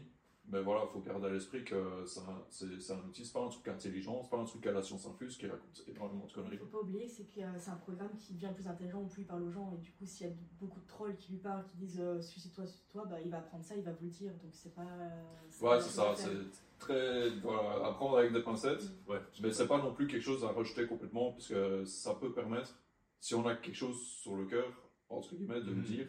Après voilà, ça reste des données privées, donc tout ce que vous dites peut être potentiellement utilisé pour entraîner ces intelligences artificielles. Euh, donc voilà, donc, euh, Et tu, Ah, tu tu disais tout à l'heure, tu disais aux études que du coup, tu avais eu deux cas. euh, Ouais, moment du vrai, coup, euh, on a eu le premier. Euh, du coup voilà. tu Euh, peut-être dire c'est quoi le deuxième? euh, ouais. Bah, du coup, juste pour terminer avec le premier. Je croyais que t'avais terminé, je suis désolé. Non, ouais, et euh, du coup, voilà, donc j'étais en centre d'accueil d'urgence et tout ça, et le jour de mes 18 ans, euh, ben, je pouvais plus être accueilli par aucun centre d'accueil pour jeunes, parce que du coup, je n'étais plus jeune. Euh, donc voilà, je me suis retrouvé pendant deux jours euh, sans aucune solution. Et je pense que c'est ce moment-là, euh, un des pires moments de ma vie. Et le seul truc qui m'a fait continuer, c'est juste que j'avais pas le choix, quoi comme tu le disais tout à l'heure, le pilote automatique. Quoi. Voilà. Donc ça, c'est le premier pire moment de ma vie, quand j'avais vraiment plus rien. Euh, Parce que le centre d'accueil d'urgence, c'était des vacances pour moi, pas parce que j'avais vécu avec mes parents. Euh, et là, j'ai plus rien. Quoi. C'est ça le. Quoi. C'est- C'est-à-dire, juste avant de mourir, entre guillemets, on me donne quelque chose de, de magnifique. Alors que c'est des putains de centres d'accueil d'urgence où il y a des... C'est voilà, c'est t'as pas les gens euh, les plus intelligents du monde. quoi.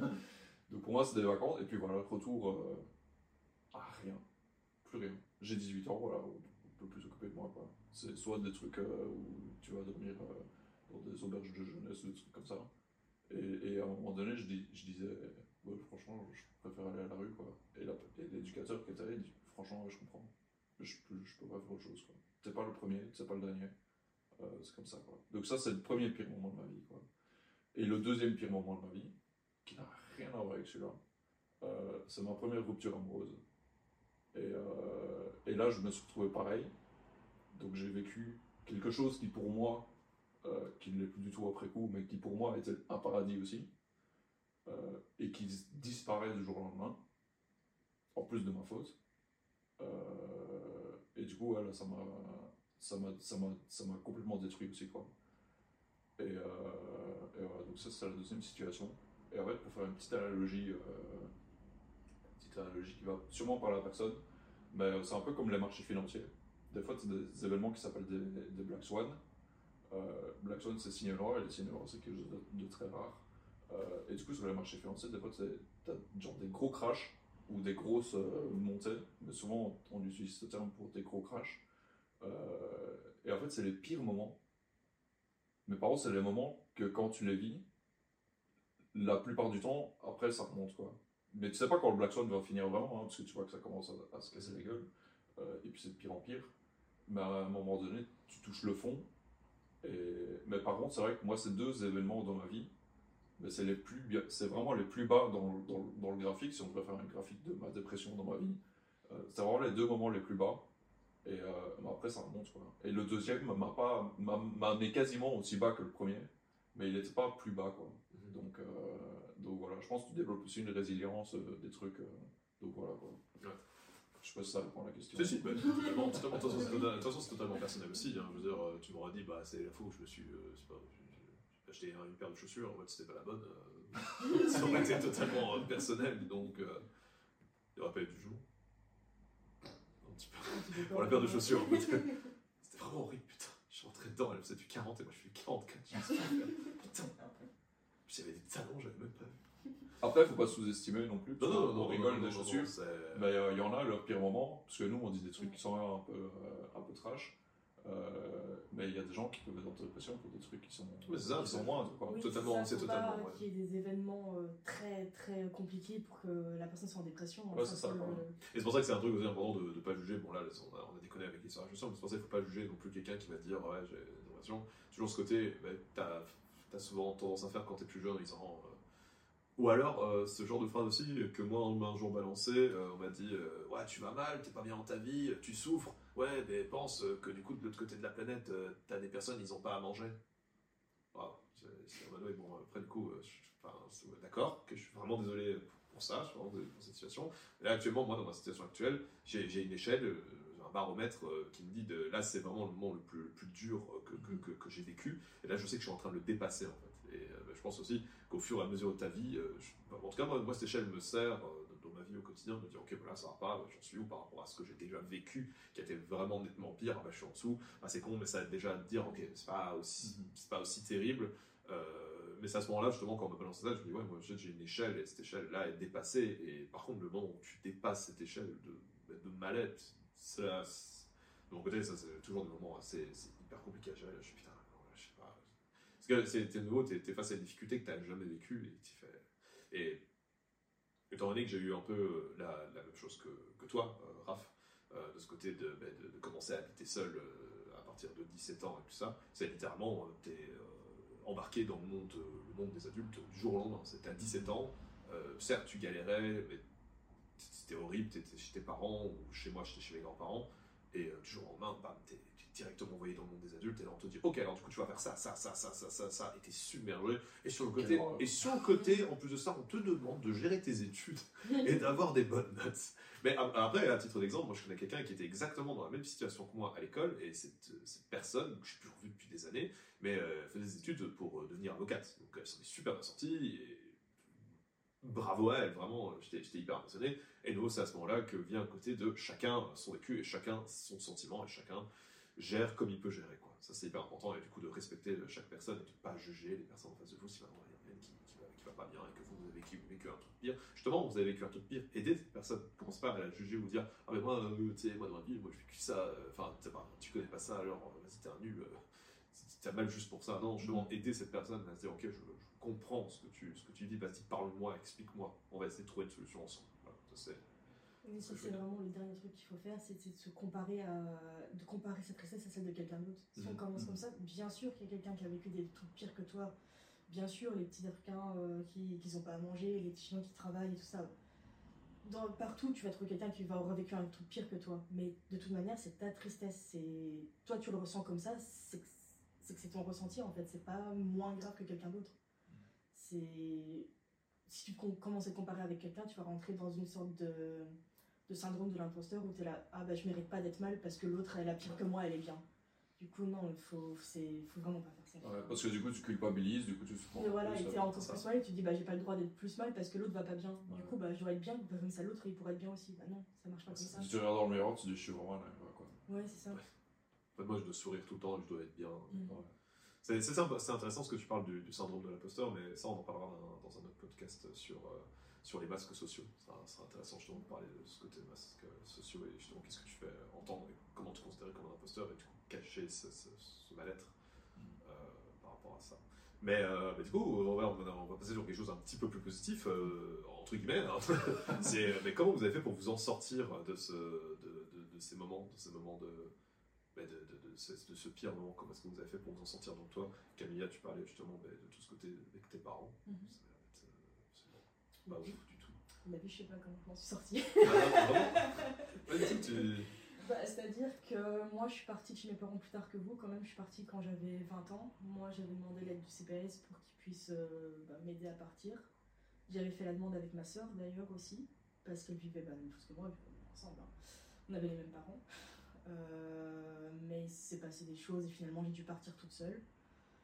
Arrivée dans mon appart, euh, moi toute seule, dans un appart 14 mètres carrés, dans un truc dégueulasse à Bruxelles, il n'y avait rien qui allait, c'était une sorte de maison communale avec que des étrangers, euh, la cuisine elle fonctionnait jamais, la douche elle était cassée, il n'y avait rien qui allait et j'étais là et je me suis dit bon, bah maintenant faut, faut continuer hein, et, et j'avais mon chat déjà à l'époque avec, que j'avais aussi depuis avec mes parents, que j'avais repris quand je suis partie parce que je savais qu'ils allaient le tuer si je partais, euh, enfin si je le laissais là, donc j'ai repris avec moi et bah c'est là que ça a commencé à bon bah je, je suis obligée de continuer et je dois lui donner à manger donc euh, du coup bah c'est moi ce qui m'a fait m'en sortir c'était mon chat vraiment Mhm. je sais même pas déconner c'est je suis obligée de- j'étais obligée d'aller travailler parce que bah il devait avoir à manger il y avait des des fois je mangeais pas pendant une semaine entière pour être sûr que lui avait ses croquettes parce que bah, j'avais pas assez d'argent pour, euh, pour payer le loyer qui était abusément cher pour ce que c'était et là, avec l'argent du CPS, bah, j'avais j'avais juste assez pour lui acheter des croquettes et payer le loyer et payer l'électricité, tout ça. Puis, euh, puis qu'est-ce que j'ai fait pour en sortir d'autres Je sais pas, j'ai commencé à travailler dans le fameux endroit où on s'est rencontrés. Enfin, j'y travaillais déjà, mais là, je suis comment j'ai. Tu veux dire Walibi? Si on dit les noms, alors on va ça. dire Walibi. C'est ça, le parc d'attraction familiale. euh, ouais, Alors on va dire les noms. Donc à Walibi. on peut, on peut, ça, c'est la Ce n'est pas sponsorisé. non, non, vraiment pas. par Ah non. non. Ah, c'est pas sponsorisé. Euh... Merde. Oui, du coup, je travaillais déjà là-bas en étudiante, mais j'ai, bah, j'ai, je suis passée en, saisonnière, en saisonnière parce que bah, je savais plus quoi faire en études et il Mhm. fallait que je mange quand même. Parce que bon, manger une fois par semaine, ça va 5 minutes, mais pas pendant 3 ans non plus, quoi. Du coup, j'ai fait ça, puis j'ai essayé de sortir avec mes potes. Mais en fait, le truc qui était compliqué, c'est que avec mes parents, c'était très très strict, tu vois. Du coup, j'avais j'avais un horaire à respecter, je être à la maison à 18h par exemple tous les jours. euh, je suis partie quand j'avais 20 ans. Du coup, à 20 Ouais. ans encore, à 18h, je devais être à la maison, je n'avais pas le droit de sortir, rien du tout. Euh, si tu sortais à voir des potes qui connaissaient depuis le secondaire, je devais leur dire c'était quel pote avec qui je sortais, qu'est-ce qu'on allait faire. Voilà. Et quand je me suis retrouvée toute seule, bah, c'était bizarre en fait la première fois parce que je me suis dit là, il est 2h du matin, je peux sortir en fait. Là, euh, tout Ah ouais, moment, ouais. je peux juste aller me promener comme ça. Et c'était très bizarre au départ. Mhm. C'était vraiment, euh, j'ai trop de liberté en une fois et c'est encore plus effrayant, je pense, que d'avoir euh, ton, ton cocon où tu sais que Ouais. t'as tes règles en fait. Là, d'un coup, t'es libre et tu te dis, mais Ouais. c'est, trop en une fois, je savais pas quoi faire et j'avais, je pouvais sortir avec des potes, mais ils me demandaient, tu veux sortir aujourd'hui? J'étais là, non, je peux pas, je dois. Ah non, c'est vrai, je peux. Bah oui, ok, ça va, je vais sortir et, et voilà. Ça, c'est un truc que du coup, moi, j'avais, enfin, pour, pour rebondir sur ce que tu disais, sur ce côté de liberté, puis ça- c'est un truc que, que j'ai aussi ressenti, je- il me semble, il me semble que toi aussi, Raph, un truc que tu as aussi ressenti par rapport à ce côté de liberté Ouais. directe quand, as commencé à habiter, quand tu commences à habiter seul. Mais euh, ouais, il y avait vraiment. euh, Enfin, moi, j'ai aussi eu des phrases assez, euh, assez bizarres de la part de, certains parents euh, que, je connaissais à l'époque qui, m'ont un peu suivi quand j'étais dans, des situations qui me disaient Oh, bon, en tout cas, c'est bien parce que du coup, t'as pas. T'as pas, pas sombré dans la- dans l'alcool et dans la drogue, tu peux le faire de toi. Hein. Et ah, parce que c'est. c'était- si difficile en fait de, résister, de succomber à l'émotion. Ah oui, tu sais qu'à ton âge, il y a quand même beaucoup de jeunes qui commencent à se qui commencent à boire. Et tu fais, bah, ouais, bah, désolé, je dois gérer d'autres trucs dans ma vie. Et de nouveau, euh, le CPS paye pas si bien pour se droguer. Donc, euh, ouais, c'est c'est un, peu un truc qui me saoulait, un peu comme. Tu vois, genre, t'es t'es just dans, dans la merde et bah, c'est un peu gentil. D'un côté, tu fais, ouais, enfin, ça m'aide pas non plus spécialement dire, ah, c'est cool, euh, t'as pas sombré dans la drogue et dans l'alcool, t'es un, un gars. Ah, bah, je suis déjà un gars de base, j'espère, sans sombrer là-dessus. Ouais, c'était un peu un truc nul. Mais j'avoue que ce côté liberté, euh, moi, je l'ai ressenti vraiment comme quelque chose d'hyper cool. Euh, Mhm. ce- bah, voilà, je, on peut déconner dessus parfois, mais honnêtement, je, rien de grave. Mais c'était vraiment hyper bien d'avoir ce côté, ok, maintenant je, suis- je suis libre, en fait, je fais ce que je veux. C'est- C'était un véritable. En, en vrai, moi, je l'ai pas trop eu, hein, ce truc Non de liberté. Ouais, mais je pense, parce que je réfléchissais, je, je réfléchissais en même temps, je me dis, putain, c'est vrai ce truc de liberté. Un peu, ouais, forcément. Euh, mais, bah, en vrai, moi, c'est plus une prison psychologique, en fait. En fait, c'est comme si, pour prendre la parallèle avec toi, par exemple, c'est comme si le fait de rentrer à 18h tous les jours, euh, vu que c'était ton cocon, ton truc comme ça, tu aurais très bien pu rester enfermé dans ce truc-là, te dire, bah non, je vais rentrer à 18h chez moi, et te sentir bien, en fait, de rentrer à 18h chez toi, tu sais pas pourquoi. Du coup, tu le fais parce que tu te sens bien de rentrer chez toi à 18h. Mais en fait, c'est pour une mauvaise raison, parce que c'est pour une prison euh, psychologique euh, qui s'est créée. Et du coup, moi, je pense, c'est difficile à expliquer. Il faudrait que je trouve des exemples pour ça. Euh, Mais en vrai, je suis d'accord avec toi. hein. Les six premiers mois où j'habitais tout seul, je rentrais tous les jours super tôt parce que dans ma tête, c'était si je rentre plus tard, je vais me faire disputer. Ouais. Je vais, ça y est, je vais, on va me tuer, euh, je vais me faire engueuler, tout ça, alors qu'il y avait que mon chat qui m'attendait à la maison. Mais moi, par rapport à Thomas, du coup, qui n'est plus là, mais. bah, par rapport à ce qu'il disait, lui, il disait que ça l'avait. Enfin, qu'il était heureux de ce côté liberté, moi, j'étais effrayée. Mhm. Ça. Je. Je sais pas, c'était trop en une fois, c'était. Bon, bien sûr, t'avais les factures, les papiers à remplir et tout ça, Mhm. mais limite, je préférais ça parce que je me disais, c'est mes petits devoirs que je dois faire, c'est comme si j'étais encore à l'école. euh, Ouais, c'est ça. C'est pas, c'est pas spécialement quelque chose de positif, quoi, le fait d'avoir. Bah euh, non, parce que t'es là, tu dois tout faire tout seul et en même temps tu peux faire ce que tu veux. Mais Mhm. je sais pas, j'avais, je crois que j'avais besoin encore qu'on me mette des règles, mais pas aussi sévères que mes parents, je pense, mais j'avais besoin d'être encadrée. Et du coup, comme je vivais seule, bah j'avais pas cet encadrement-là et moi ça m'effrayait vraiment. Moi, je pense, je pense, sur moi, du coup, ça me fait penser à la- à- à- au schéma et à la discipline. Quand tu suis un schéma, genre par exemple quand tu vas à l'école, tu lever, vas à l'école, tu rentres chez les parents, tu manges, tu voilà. Euh, donc tu as le schéma. Euh, et puis tu as la discipline. Genre dans la vie de tous les jours, c'est plus de la discipline qu'un schéma. Tu peux te mettre un schéma dans la vie de tous les jours. Euh, mais quand tu vis tout seul, le schéma c'est pas suffisant. Ce schéma, tu n'es pas obligé de le respecter. Parce que quand tu dois aller au travail, tu dois aller au travail, tu n'as pas le choix, c'est un schéma que tu dois respecter parce que ça dépend pas de ta volonté. Euh, mais si par exemple tu veux faire un truc pour toi, euh, bah ça c'est plus de la discipline. Ouais, tout à fait. Et le truc c'est que je pense, moi un des symptômes, que je- là je j'en suis pas encore sorti, mais je commence un petit peu, justement cette année-ci je commence un petit peu à en sortir, c'est de justement essayer, essayer de, de me créer de la discipline en fait. Se suivre un schéma c'est facile. Si par exemple je me fais un planning, je me dis voilà tel moment je fais ça, tel moment je fais ça, tel moment je fais ça, bah, en fait ça marche excessivement bien. Et euh, par contre quand j'ai pas ce, ce, schéma-là parfois pendant des semaines, je fais rien. Et, du coup je me dis putain c'est pas possible quoi. Quand je me fais un truc j'arrive à le suivre, et du coup tu te dis bah finalement c'est facile quoi. Donc j'ai pas besoin de me faire un schéma quoi, parce que j'arrive à faire des trucs euh, Mhm. tranquilles quoi. Euh, mais si je le fais pas, pouf, je suis parti dans, de nouveau dans, dans les automatismes habituels. euh, et je pense, ouais, ça c'est vraiment une cage psychologique que j'avais, qui m'a empêché de profiter de cette liberté, entre guillemets, qui normalement, dans l'absolu, c'est quelque chose de positif. Mais pour moi, c'est pas quelque chose de positif, parce que justement, j'étais toujours enfermé dans cette cage, du coup, je faisais rien en fait. J'avais la liberté de faire ce que je voulais, mais je faisais rien. Parce que ça faisait pas partie euh, de mes schémas, quoi. Et, euh, et du coup, ouais. Et je pense que c'est le plus difficile quand tu as vécu des trucs comme ça, justement, de, de casser ces, ces, schémas qui, pour toi, c'est un cocon, c'est un confort, Donc même dans la vie de tous les jours, tu vas prendre des décisions et tout ça, tu as l'impression que c'est des bonnes décisions parce que ça te fait du bien. Euh, mais t'as pas des bons schémas. C'est-à-dire ça valide tes schémas, c'est, bien. Et je suis sûr, il y a, il y a des gens qui, qui meurent comme ça, genre ils vivent toute leur vie et, ils meurent comme ça. Mais, euh, mais c'est dommage, quoi. Parce que par des mauvais schémas, tu, tu te, tu te... Et moi, c'est pour ça que j'ai la frustration, cette frustration de vouloir chaque fois remonter le temps. Parce que des schémas que j'ai cassés hier, mais je me dis, putain, pourquoi je ne l'ai pas cassé plus tôt? Et j'aimerais tellement retourner dans le passé et avoir mes schémas cassés. Et, et quand je me rends compte de la liberté que j'avais, je me dis, purée, je ne l'ai pas utilisé, quoi. Et ça remonte à très très longtemps, en fait. Même à- quand j'étais à l'internat, avant que je parte de chez mes parents, euh, j'avais des possibilités, surtout de créer des contacts sociaux et tout ça. Et je le faisais pas, en fait. Quand j'étais à l'internat, je restais enfermé dans ma chambre. Parce que j'avais, euh, ces, ces blocages, ces automatismes, que moi j'étais bien enfermé dans ma chambre.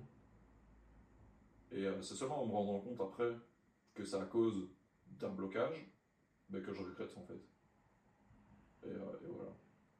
Du coup, je ne sais pas encore complètement résolu, mais voilà, c'est parti. euh, Donc tu as même réussi à trouver euh, cette petite manière pour t'en sortir. Ouais, bah, du coup, pour répondre à cette question de m'en sortir des deux situations, la première, c'est j'ai pas le choix. Mode automatique, pilote Ouais. automatique. Et la deuxième, c'était n'oublie pas. C'était vraiment ne pas oublier, quoi. Il, y a, il, y a, il y a toujours le j'ai pas le choix, parce que ça, c'est quelque chose que dès que, dès que je me le suis dit à 10h30, ça, ça a fait. euh, c'est la base de tout. C'est-à-dire maintenant, si je perds tout, euh, ben, c'est, le le dernier support. Si le support le casse, ben, je meurs. Parce que c'est. Il n'y a plus rien après. C'est genre, j'ai pas le choix. Et voilà. Et ouais, du coup, le deuxième, c'est souviens-toi. C'est souviens-toi. C'est souviens-toi. Souviens-toi. Et voilà. Et puis la troisième fois euh, où je serai dans la merde, euh, je vous le dirai. Et j'avais une petite question. Enfin, je- tu sais, le mec, j'ai une petite question. Ah, bah, c'est moi qui présente l'émission. c'est moi qui anime le truc. Et l'avantage, c'est que tu ne dois pas répondre aux questions. Ah, c'est très dommage.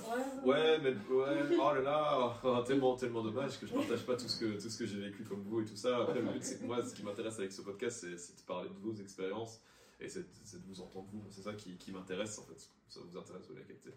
Euh, toujours titre de l'émission. Je peux dire une dernière chose avant, Oui, oui, oui, de passer à autre chose. Que un truc qui m'a fait m'en sortir à très court terme, euh, en fait, c'est d'envoyer chier les gens. Et je pense que c'est surtout la deuxième situation. Euh, parce que la première situation, j'avais personne, j'avais pas d'amis. Euh, du coup, c'est juste le côté, j'ai pas le choix. La deuxième situation, j'avais des amis. Donc même si en ressenti c'était pire, parce que j'avais conscience de quelque chose que j'aurais pu construire avant dans ma vie, donc euh, j'avais un boulot et tout ça, j'avais des amis, Euh, donc je pouvais plus euh, mourir. donc, donc le j'ai pas le choix, il était, il est, il est tellement... Putain, j'ai oublié ce que je voulais dire. Je peux checker les caméras cette fois-ci. Je me suis pas levé. Euh, je disais quoi juste avant? Ouais, je t'écoutais, j'étais, dans ce que tu disais. Je couperai ça au montage. Non, je voulais Ah dire- putain, c'était super intéressant en plus. Tu parlais que t'avais envoyé chier les gens. Oui, voilà, putain. Ça aurait été dommage de, de, de, de perdre ça quand même, parce que je trouve, je Je que ça c'est au terrible. montage. Euh... Le non, non, là c'est bon, j'ai mis le doigt dessus, euh, ça partira plus. Euh... Titre. je suis désolé. Exactement. C'est que. En fait, ce qui a fonctionné avec mes parents, pour moi, c'était. J'en avais pas conscience, c'était acquis. Genre, de les faire disparaître de ma vie, c'était une réussite. Et, euh, et c'était la meilleure chose, en fait, que j'avais. Ce que je vous là, c'était inconscient. J'en avais pas du conscience à l'époque, c'est parce que j'ai beaucoup réfléchi sur ce truc-là. Pour moi, c'était acquis que le fait de faire ça, c'était la réussite de ma vie. C'est la meilleure chose que j'ai faite dans ma vie. Et c'est vrai. Et encore maintenant, je le dis, c'est vrai. Euh, Et du coup, je pense qu'il y a quelque chose, quand je me suis retrouvé dans, dans une situation euh, euh, extrême, on va dire, bah, il y a certaines personnes, une personne en particulier, une amie, très proche, qui a une vie de merde aussi, qui vit en France, qui regardera peut-être pas ce podcast, qui actuellement a une vie de merde aussi. Que le destin je sais, euh, euh, et du coup, euh, elle avait suivi, entre guillemets, la relation que j'avais, avec cette personne. Et en fait, à la fin, bah, en fait, j'ai relu des messages, parce que j'avais oublié. J'ai relu des messages que je, que je lui avais envoyés. Et en fait, j'ai jamais été plus connard que ça dans ma vie. Même envers mes parents, j'ai jamais dit des choses aussi horribles que ça. Et en fait, mon, je me disais dans ma tête, je me disais, mais c'est pas possible, pourquoi j'ai envoyé ça? Pourquoi. Et ça, je l'ai oublié. Malgré que j'ai, il y a plein de choses que j'ai essayé de faire tout mon possible pour le garder en mémoire, pour pas l'oublier. Mais ça, je l'avais oublié. Et ça, je pense je l'ai oublié parce que c'était le pire. C'était vraiment le fait de. de je sais pas, le, le, de re- rejeter ça sur quelqu'un et d'en même temps lier ce truc-là de, de, d'envoyer chier les gens. Et du coup, je l'ai renvoyé à, ce- à cette personne-là. J'ai envoyé des choses horribles pour aucune raison. Euh, ju- juste voilà, pour, pour, euh, pour, euh, pour, lâcher quelque chose. Quoi. Donc, euh, donc ouais, des personnes dans des situations de souffrance peuvent être les plus grands connards de l'univers. Euh, et il n'y a pas d'excuse en fait. Parce que je m'en veux encore énormément d'avoir fait ça. Il n'y a pas de justification. Même si t'es pas bien, euh, la dernière chose à faire, c'est vraiment d'envoyer, d'envoyer chier les gens qui sont. Si t'as la chance qu'il y a des gens qui sont là, Ouais. euh, c'est terrible, c'est la pire chose. Et cette personne, elle est toujours là dans ma vie. hein. Enfin, euh, il y en a deux avec qui j'ai été horrible. La personne concernée euh, par, par, par la rupture, Mhm. qui n'est plus là. Et la personne qui est d'une valeur infiniment plus grande, qui est toujours là maintenant. Et pourtant qui a une vie extrêmement pourrie. Euh, et voilà quoi. Donc c'est juste ce que je voulais dire. Donc moi, j'ai eu la chance que la personne reste, mais j'aurais pu vraiment perdre tout le monde quoi. J'aurais pu vraiment perdre tout le monde. Donc euh, Toi, T'as eu tendance à ça, euh, Camilla, euh, potentiellement parfois pour pousser les gens à bout Quand t'es dans un mal-être Euh, Alors, moi, je suis très. euh, Je pèse souvent mes mots quand je parle aux gens et je suis très. Je sais pas, j'ai tendance à être trop gentille, tu vois, par Mhm. rapport à ça, mais il m'arrive très souvent de vouloir voir personne. C'est. Et t'es libre ce jour-là? Oh non, j'ai un truc à faire. euh, euh, non, non, je dois faire ça. euh, non, mon chat est malade. C'est ça, par contre, très souvent. Et du coup, j'ai perdu des gens à cause de ça. C'est. bah, à cause du coup, de cette dépression qui continue. Bah, bah oui, c'est juste, j'ai envie de voir personne et du coup, bah, je trouve des excuses pour pas aller voir les gens et du coup, bah, il y a des gens qui en ont marre du coup parce ils essayent de me voir, ils essayent qu'on fasse des trucs et moi, je, trouve tout le temps des excuses donc euh, j'ai perdu beaucoup de personnes à cause de ça. Y a même, j'ai du mal à envoyer le premier message aux gens. Du coup, il y a des personnes euh, à qui je tiens mais à qui ça fait des années euh, à qui je vais pas parler. Parce que je j'arrive pas à envoyer de message, j'ai l'impression que je vais déranger cette personne, j'ai l'impression que bah, ça fait tellement longtemps que j'ai pas parlé qu'elle sait plus qui je suis ou des trucs comme ça. On revient du coup dans ce fameux euh, cercle un peu bah, de, de- de mal-être. en fait. C'est-à-dire tu vas mal, euh, tu veux voir des, enfin tu sais que tu as besoin de voir des gens pour aller mieux, mais du coup tu dis ah bah, je vais les faire chier ou alors j'arrive pas et du coup tu, tu te bouffes toi-même et t'a- t'avances pas. Alors que c'est bah, c'est marrant parce que c'est- C'est rigolo, ouais. j'étais persuadé le que cercle vertueux de la dépression. J'étais persuadé, j'étais persuadé, j'étais persuadé que tu allais dire euh, que tu l'avais fait comme Orelsan. Mais euh, non, mais en fait, c'est ça, c'est marrant parce que j'ai- je me rappelle toujours d'une personne qui, qui avait mis ça, mais c'est c'est- c'est pas, je veux dire, c'est un mauvais exemple, mais Antoine Daniel, euh, bah, qui lui aussi est totalement dépressif et totalement dans un mal-être. Bah, vraiment, il mettait dans une de ses stories. Et une des questions euh, qui était revenue, c'est mais comment t'as fait pour t'en sortir, euh, justement? Et euh, bah, en fait, il a répondu ça hyper facilement. euh, enfin, je- mais dans le côté que tu sais que c'était pas facile, mais il dit bah, en fait, le truc, c'est pour t'en sortir, c'est le premier pas, c'est de commencer à aller voir des gens, c'est essayer de parler avec des gens, mais pas de ça, d'autres choses, et commencer à sortir petit à petit, et vraiment, de nouveau, ton pire ennemi, c'est toi, en fait, c'est vraiment ton pire ennemi, tu dois juste te, te, te battre contre toi-même, c'est éternel, et c'est... Ouais, parce que je vais répondre un peu aux questions, du coup, parce que sinon, ça vous fait chier que je parle pas. Euh, moi, je- la dépression, de- de- dans mon sens, c'est vraiment, ton pire ennemi, c'est toi-même, tu te bats contre toi-même éternellement, quoi qu'il arrive, et ça, c'est tu, tu, que tu fasses quelque chose, tu te, sens, tu te juges toi-même, que tu, quand tu es gentil avec quelqu'un, tu fais trop bon, trop con. Quand tu es méchant avec toi-même, tu fais oh, bon, alors, attends, tu peux, oh, attends, tu peux, tu peux abuser. Tu fais quelque chose de bien pour toi-même, tu fais alors c'est bien, profiter pour toi. Hmm. Hein? T'es content. Égoïste. Euh, exactement, euh, égoïste, ou alors pourquoi t'as fait ça? On s'en fout, tu te- bien dans le canapé à bien déprimer, à regarder ça. Ah, vas-y, qu'est-ce qu'on pourrait regarder ce soir? Ah, il y a Baptiste Le Caplin qui a sorti son nouveau one-man show, et si on le regardait? Non, tu vas rigoler, du coup tu vas être bien, on va plutôt regarder un truc déprimant, vas-y, lance The Leftovers sous This. Et euh, pour moi, c'est ça le, pire, euh, le pire truc par rapport à la dépression, c'est vraiment se battre contre soi-même euh, au quotidien, et un peu ce côté que, ben, tu, tu en parlais, c'est quand quelque chose de bien t'arrive, en fait, tu fais tout pour te dire, bah, non, tu mérites pas, en fait. Et t'es vraiment repris en arrière par, cette, par ce sentiment et ce mal-être. Et c'est. Bon, ça fait chier, hein, ça fait vraiment chier. Et pareil, il y a des moments où bah, ça va, ouais, bon, ça Mhm. va, j'arrive à m'en sortir. Et, euh, et même, en fait, c'est- c'est- moi j'ai un truc aussi très cool euh, par rapport à ça. Ah, qu'est-ce qu'on rigole C'est dans le sens très cool, c'est. euh, parfois, j'ai l'impression de- d'arriver à m'en sortir. Euh, mais genre, sortir la tête de l'eau et d'aller un petit peu mieux. Et je dis, ah putain, je suis trop convaincu et tout. euh, ça- là, là, je suis bien, et là, je sens que je suis bien parti. J'avais oublié que, que, que j'étais à bord du Titanic, en fait. euh, que, euh, ouais, le- que l'océan a beau être calme, au final, il y a toujours un petit truc qui débarque. Et c'est marrant parce que cet iceberg, c'est pas spécialement une problématique dans ma vie, c'est moi-même, en fait. c'est moi-même qui Ouais, regarde automatismes. Ouais, c'est ça, parce que en vrai, euh, en vrai, bah, du coup, bah, en vrai, je, avec nos vécus et tout ça, euh, moi, mon vécu bah, a fait que maintenant, bah, quand quand il y a un truc qui va pas, j'arrive à passer au-dessus assez facilement. Bah, après, euh, fatalement, étant donné que je suis mon pire ennemi, j'aurais pu dire, oh, c'était chiant, ça, c'était pas bien, euh, on déprime ou quoi.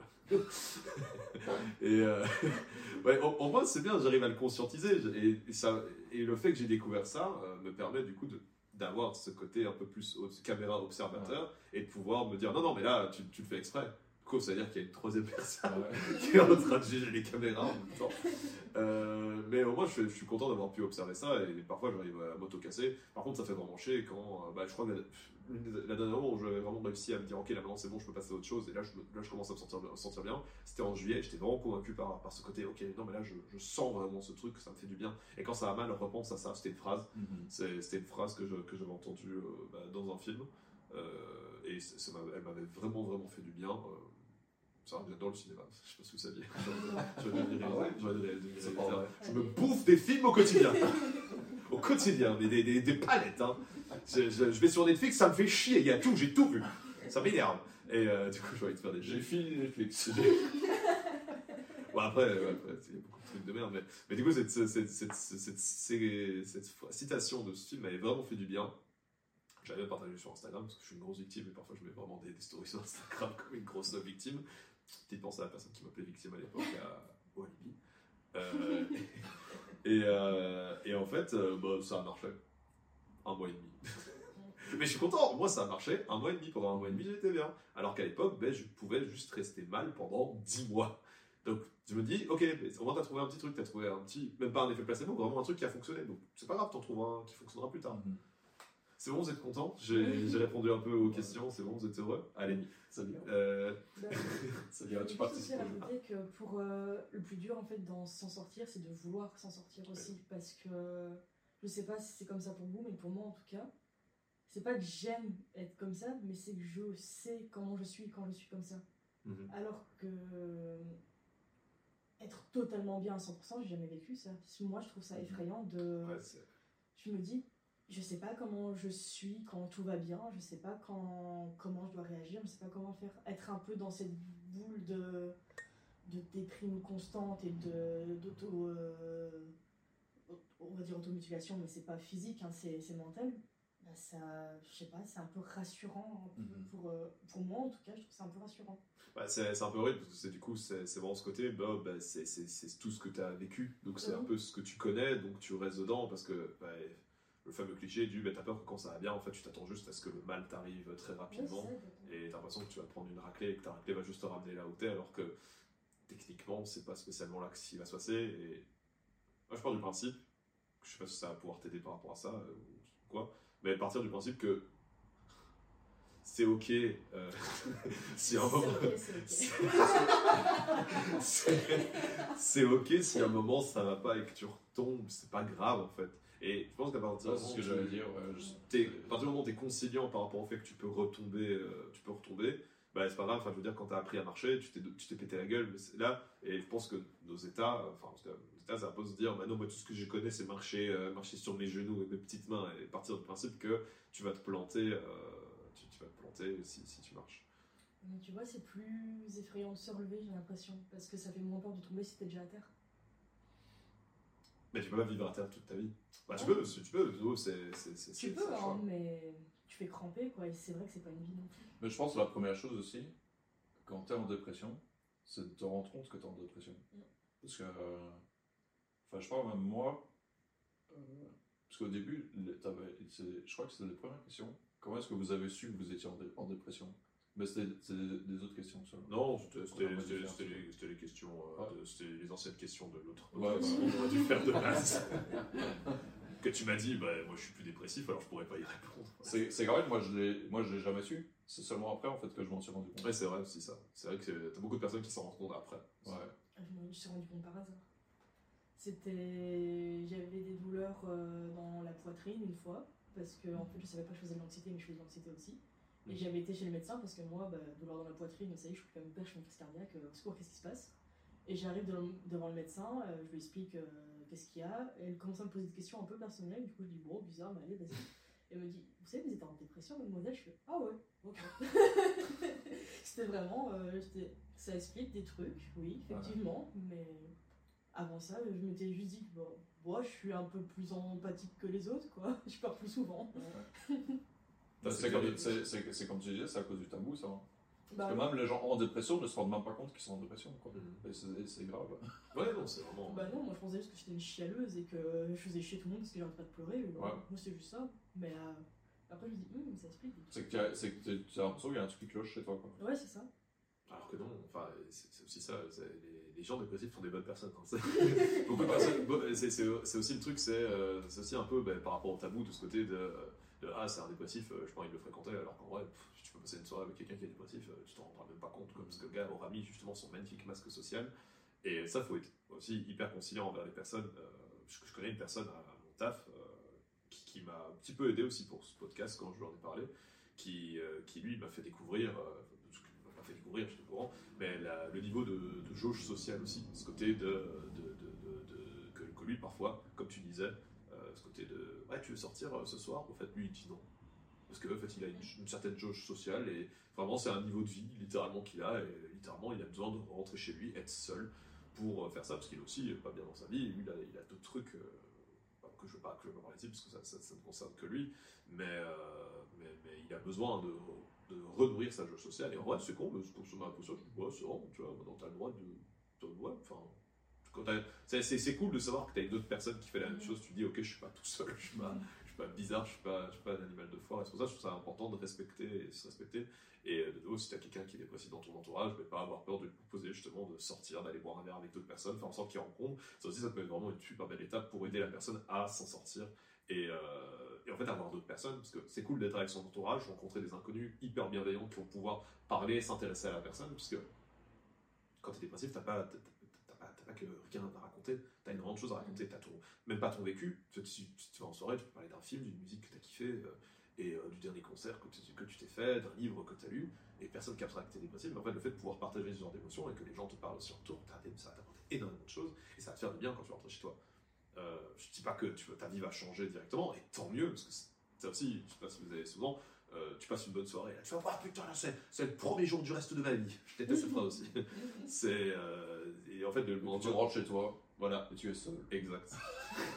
et t'es chez toi, t'es seul. C'est pour ça, c'est, c'est aussi, c'est- bah, comme on disait, les, les petits moments qui te permettent d'avancer au fur et à mesure. Et bah, d'ailleurs, par rapport aux petits moments, euh, j'avais une petite question.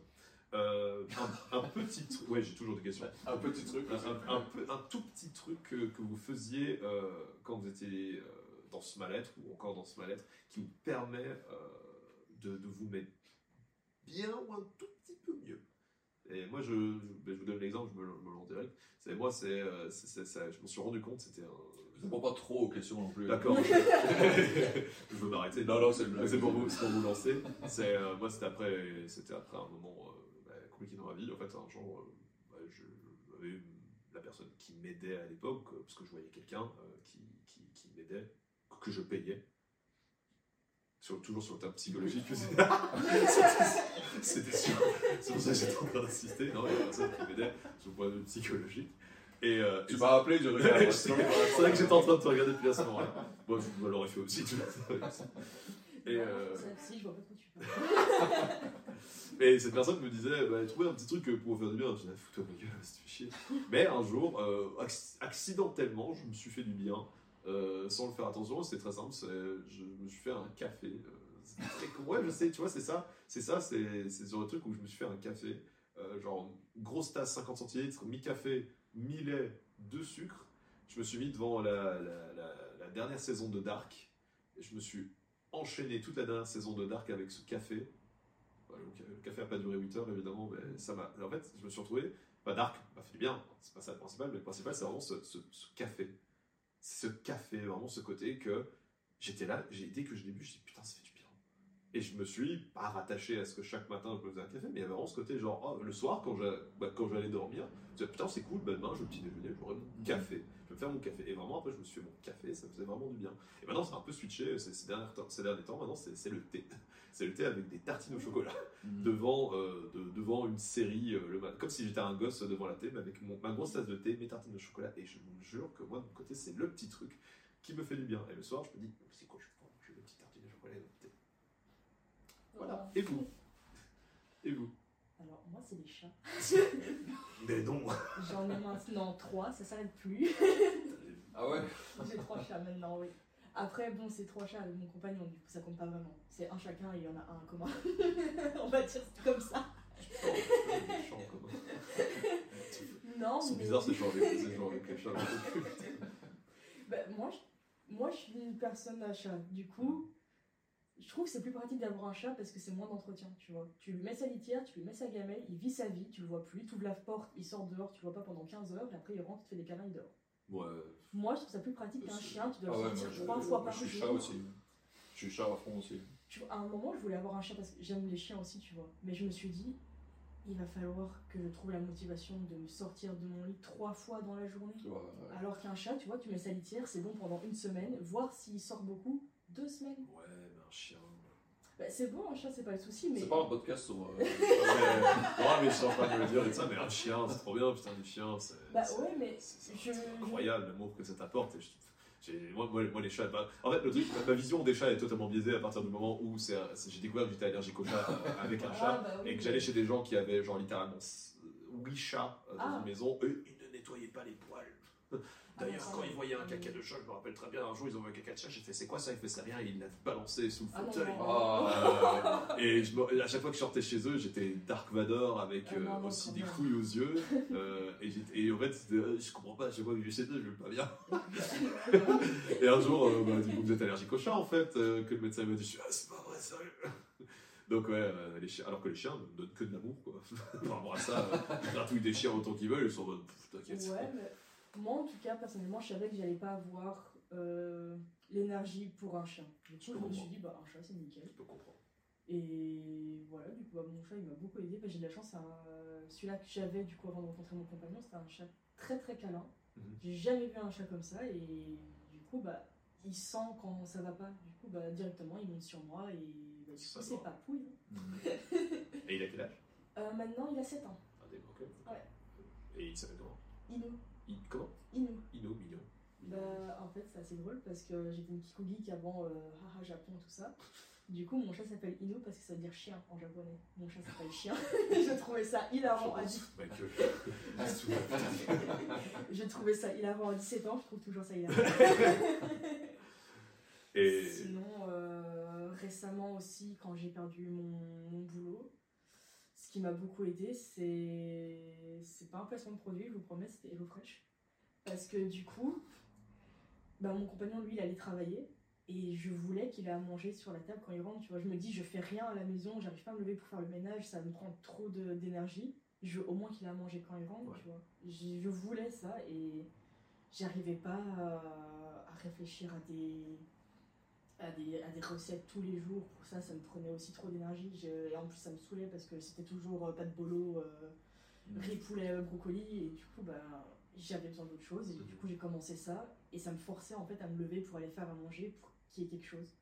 Et au moins, bah, grâce à ça, bah, je sortais de mon lit et euh, j'étais plus enfermée dans la chambre.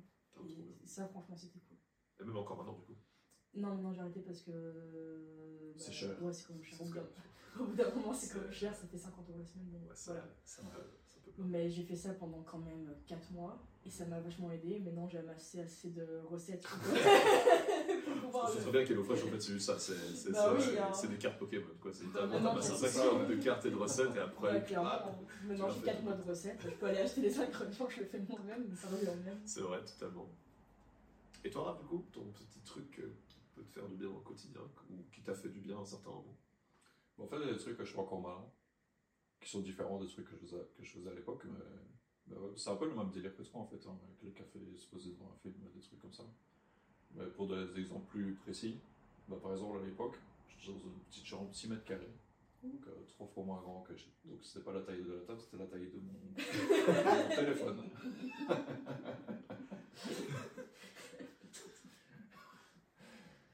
Et- oui. Cherche une vanne, il y en a pas. Mais D'un côté, d'un côté, pour être venu chez toi, euh, ton, ton appartement de 6 mètres carrés était quand même nettement plus spacieux que mon 17 mètres carrés. Ouais. C'est complètement fou. Je sais pas comment t'as fait, mais je suis rentré dans ton 6 mètres carrés, j'étais, mais putain, il y a, il y a- il y a même un coin, quoi. Le mec a réussi à séparer la pièce et on était bien chez toi, alors que je suis, ouais, c'était pas, c'était- c'était nul. Je suis un peu maniaque. Euh, et du coup, à cette époque-là, ben, je jouais à un jeu. Donc, euh, déjà, ça, ça me permettait de, d'avoir un autre univers que la vie réelle, qui était vachement mieux que la vie réelle, franchement. C'était quoi le jeu? Euh, bah, c'est pas connu, c'était un jeu sur tablette. C'est un genre de World of Warcraft, mais sur, euh, sur téléphone, tablette et tout ça, quoi. Qui ne marche, qui ne marche plus. ouais, pourtant, pourtant, ça va partir du pognon. Bon, bref. Euh, et du coup, j'avais un petit rituel. C'est quand j'avais fini ma semaine à l'école, ben, je me buvais une bière, 50 centilitres. Puis je marchais jusqu'au McDo, euh, à Matongue. Euh, je me prenais les burgers à 1 euro. Ah ouais. J'en prenais 5. je retournais chez moi. J'avais déjà la bière qui commençait à faire effet. Je retournais chez moi. Et je continuais à, boire des bières et à manger un McDo. Et, euh, et je jouais en même temps. Et c'était les meilleurs moments. et, et ouais, du coup, j'ai toujours des petits rituels comme ça maintenant. Mais après, je pense que c'est plus. En fait, ça marche bien pour la dépression. Mais je pense plus globalement, c'est quelque chose qui te permet euh, de, de bien vivre la solitude en fait. Mhm. Euh, au-delà de la dépression. Et, euh, et du coup, c'est encore des choses que je maintenant, parce que moi je suis tout seul ici. Donc, ouais, je sais pas, des trucs comme.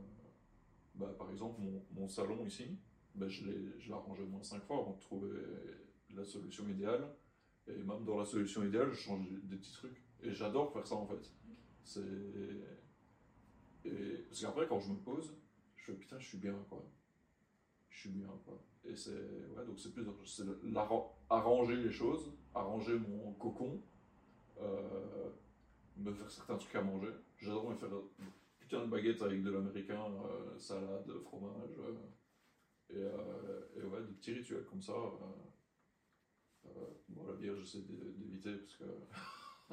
Si je peux me permettre, tu vois, juste à côté de. Si je peux permettre, à côté de ton fauteuil, il y a quand même une belle pinte euh, sur laquelle il y a Oui, mais c'est c'est pour boire, c'est pour boire de la soda stream. Donc voilà, parce que l'alcool est un facteur de risque de dépression. Oui, tout à fait. Ça- Que c'est une solution à court terme, mais à très court terme. Ça, ça, C'est vrai que le lendemain matin, Ouais, ouais, ouais, c'est- c'est ça, ça fait qu'aggraver la, la, la chose. hein. Je pense qu'on a tous ressenti ça. Le fait de. Le lendemain matin que bu, t'es- t'es- Ouais. tu te sens encore pire qu'une merde en disant j'ai voulu cacher tout ce que j'avais de mal-être dans cette bière. Mais en vrai, voilà, c'est des petits, tout- des petits trucs comme ça euh, Mhm. qui, qui, qui permettent de- d'accepter, en- enfin, de surmonter.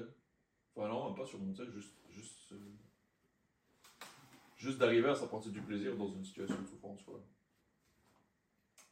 Voilà. Je. Ouais. Pourquoi t'as arrêté de parler maintenant? Bah, parce que j'ai fini de parler. J'ai répondu à la question.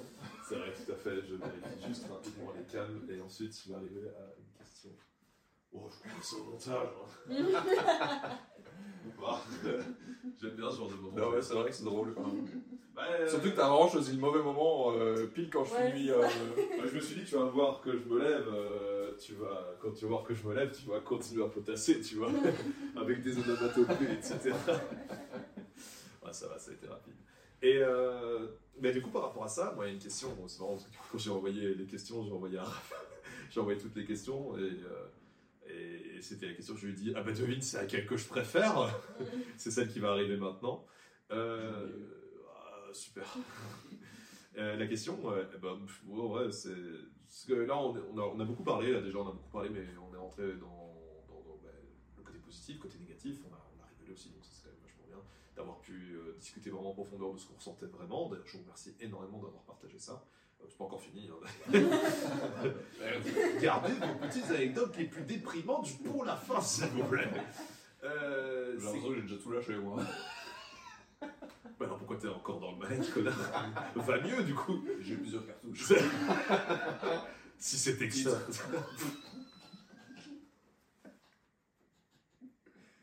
Titre pour les deux. Hein.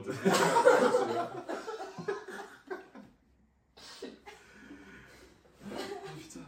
Combien de temps pour se connaître, toi et moi? Trop longtemps. Ouais, c'est ça, je veux dire, faut, faut arrêter.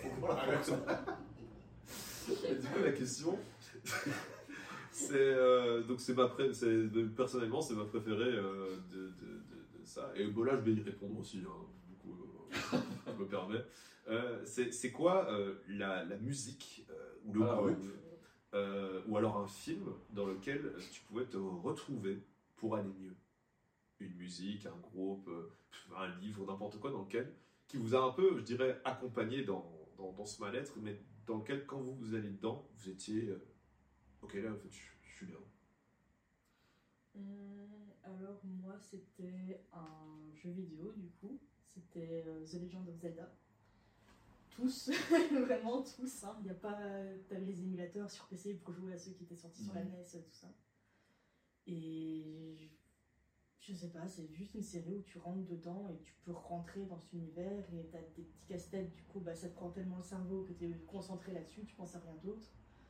Euh, L'avant-dernier qui était sorti, Breath of the Wild, il a des musiques incroyables. Tu as, les playlists, tu peux rester dessus mais pendant des heures et des heures et c'est juste, c'est relaxant et tu te mets dedans et à chaque fois que je jouais à ce jeu-là ou bien que je me mettais juste là à écouter les musiques, je me disais ouais ça va. Là, je suis bien. Mhm. Franchement, en vrai, on pourrait sponsoriser par euh, Walibi, euh, SodaStream, du coup, aussi. Et au fraîche, et au fraîche. Nintendo virement s'il vous plaît, envoyez-moi une console. Bah, écoutez, depuis, depuis le début, on a quand même un iPad qui sont sur cette table aussi, si Apple a envie de sponsoriser. Non, parce qu'en vrai, il n'y a peut-être pas des millions de personnes qui vont regarder, mais sur toutes les marques qu'on a citées, même s'il y a 10 personnes qui regardent. il y a au moins une personne qui va dire Ça le fraîche, faudrait peut-être que je. Non, non, c'est de l'arnaque. Ok, super. Et euh, quand même encore maintenant, tu joues euh, beaucoup ou tu gardes vraiment ça pour des moments spécifiques où tu dis non, je veux vraiment que ce soit ma bulle à ce moment-là? Alors moi là en ce moment c'est un peu compliqué parce que je suis pas en mode totalement déprimé mais, mais les activités que j'aime bien faire sont très souvent trop pour moi. C'est-à-dire que par exemple j'avais acheté un nouveau euh, jeu sur PC, je l'ai saigné pendant une semaine et demie, deux semaines, puis après juste le fait de me lever pour aller jusqu'au PC ça devenait trop, j'arrivais pas à y aller. Allumer la TV pour mettre une série, bah, ça prenait trop de temps, trop d'énergie et tout ça donc... euh, Là en ce moment j'y joue plus trop, ça fait un petit moment. J'ai même pas fini le, dernier qui est sorti d'ailleurs de Zelda. J'aimerais bien y recommencer, enfin le reprendre pour enfin le terminer, mais je sais pas, c'est juste. Je sais pas qu'est-ce qui me bloque, mais j'ai une sorte de blocage. En mode l'allumer et aller sur le jeu, c'est c'est trop. La flemme, ouais. Ça, j'ai aussi C'est- ça. ouais, En fait, pour l'instant, c'est- c'est une flemme super intense, Ouais, c'est ouais. juste, c'est trop. C'est- Ça va me prendre trop d'énergie. Et ça me prend pas tellement, j'appuie sur un bouton et je joue. C'est Mais c'est parce que t'as- c'est parce que tu as besoin du coup pour l'instant pour ce genre de, de monde, peut-être aussi. Bah, Ah peut-être si, bah, ouais, mais je pensais plus. concentré C'est ça, ça, j'ai- ça, ça, franchement, j'ai exactement le nombre de jeux que j'ai acheté, j'ai joué, et j'aime bien, c'est bien, donc c'est ce qu'il faut, mais la flemme.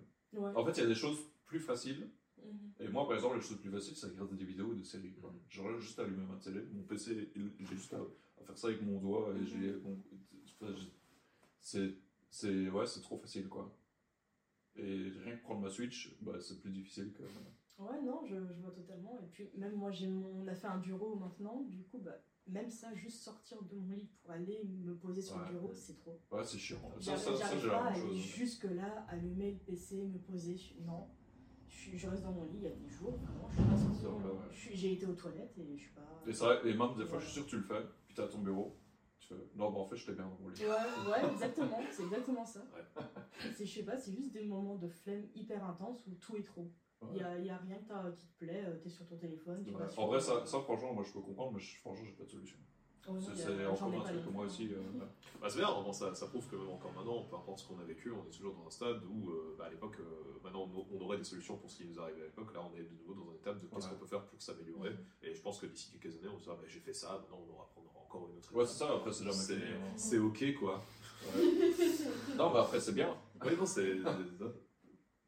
Et euh, du coup, toi, Raph, c'est quoi, toi, le, le- le film, la série, la musique euh, dans laquelle, euh, enfin, peu importe, dans laquelle tu peux te retrouver pour te. Bah, en fait, c'est vrai, quand tu m'as quand tu m'avais posé cette question, j'avais pas du tout pensé aux jeux vidéo. Alors que moi, c'est vraiment un truc, c'est le jeu vidéo que je parlais justement. Euh, ouais, c'est vrai. Ça, je pense, c'est même au-delà de n'importe quel film ou série. Ouais, je pense que c'est vraiment ça qui m'avait qui m'avait qui m'avait permis de m'évader en fait dans un autre univers. Le jeu sur tablette dont tu parlais Ouais, tout à l'heure. qui était mieux que la réalité quoi. Et en plus, je voyais des gens et tout, donc c'était c'était encore plus cool quoi. Euh, tu Oui, c'est ça, parce que c'est grâce à ce jeu, en fait, tu as rencontré des gens qui sont encore, euh, avec qui et encore qui sont que je suis encore ami avec eux et que tu vois encore très régulièrement. et que je vois encore régulièrement. ouais. Ça, c'est vraiment cool aussi. Ouais. C'est comme expérience. On aurait dû en parler aussi juste avant, mais c'est vrai que c'est totalement fou. euh. Ouais, ouais c'est- dingue. Mais ouais, c'est. Voilà. Et du coup, ouais, ce jeu, ouais je pense ouais, c'est vraiment ce jeu. J'y avais pas du tout pensé. Donc heureusement que tu es venu. Pas de soucis. Parce que ouais, je pense que je vais le mettre en numéro 1. Mais du coup, la, ré- la réponse que j'avais aussi, euh, bah, en fait, c'est tout. Toutes les séries, tous les films que j'ai regardés, bah, ils m'ont marqué à leur manière. Quoi. Mhm. Évidemment, j'ai des, trucs qui sont. Enfin, j'ai des tops, quoi. Ouais. Mais euh, au niveau de la dépression, euh, franchement, ça, je ne saurais pas répondre. C'est vraiment un tout, quoi. Je sais que j'avais beaucoup aimé Interstellar à l'époque. Euh, je l'ai pas regardé quand il est sorti, mais je l'ai regardé peut-être un an ou deux après. Euh, je sais qu'il m'avait marqué. Et je sais que c'est une période où j'étais en dépression, donc, euh, donc ouais. Euh, ouais, parce qu'il m'avait touché, euh, ouais, il avait réussi à me toucher, quoi. Parce qu'il y, avait- il y a, il y a aussi un truc, que moi, comme système de défense, j'avais adopté, c'était de, de, c'est de l'insensibilité, en fait. Mm. Et, et c'est vrai que c'est- dingue qu'on on a parlé de la dépression, on n'a jamais parlé de, de, de, de ce facteur-là. C'est d'arriver à se désensibiliser. C'est-à-dire qu'à un moment donné, la vie te fait tellement souffrir, que ce soit les contextes sociaux, que ce soit l'amour, que ce soit l'attachement, que ce soit n'importe quoi, Mhm. euh, ton cerveau il se dit bah, autant ne pas te désensibiliser à ce truc-là, puis c'est plus facile quoi. Donc toute une période, depuis chez mes parents ju- jusqu'à longtemps, c'est en fait entre chez mes parents jusqu'à une relation que j'ai eue, euh, donc cette relation qui m'avait détruit, euh, qui a commencé début 2017, 2016, fin 2016, fin 2016. Ouais. Euh, ben, entre les deux, il n'y a pas une larme qui est sortie euh, de mes yeux. Quoi. Pas une. Et euh, je sais que quand j'ai regardé Interstellar, ça m'avait touché émotionnellement. Mais ça m'a pas fait pleurer. Mais j'ai rien que le fait d'être touché émotionnellement par quelque chose, ben ça m'était pas arrivé non plus. Quoi. Mhm. Et du coup, ouais, parce que j'avais développé une, une désensibilisation euh, très, très, voilà, très puissante. Mais du coup, ouais, pour répondre à la question, ouais, c'est plein de films, plein de séries. Euh, c'est, voilà. Je vais pas donner de nom de série parce que c'est pas spécialement des trucs liés, c'est pas des trucs liés sp- spécialement à la dépression. Mais, mais ouais, je pense que les films et les séries, c'est vraiment un bon support euh, pour se sortir de quelque chose, quoi. Donc ouais. Mais pour moi personnellement, c'est vrai que c'est- je pense que c'était le jeu euh, qui m'a plus permis de m'évader que de sortir, quoi. Que de m'en sortir. Voilà. Bah, du coup, je vais de mon côté, c'était, et c'est encore maintenant, en termes de. Je vais parler. Mais non, franchement, Lost, c'est ma série préférée, que je garde plus dans un côté où je vais la regarder euh, quand je veux la regarder, en mode euh, une fois de temps en autre. Donc c'est- pas Lost euh, là-dessus. En vrai, si maintenant je vais vraiment dans le match, je préfère regarder The, The Leftovers, qui est, totalement terrible par rapport à ça, qui a beaucoup plus d'émotions, qui va beaucoup plus loin et qui te fait, qui me fait chialer à chaque fois. Et plus je la regarde, plus je chiale encore plus. Et ça me fait du bien. Et là, je suis dans une période où je n'ai pas un vrai homme. je, n'ai pas un vrai je- suis une victime, n'oublions pas.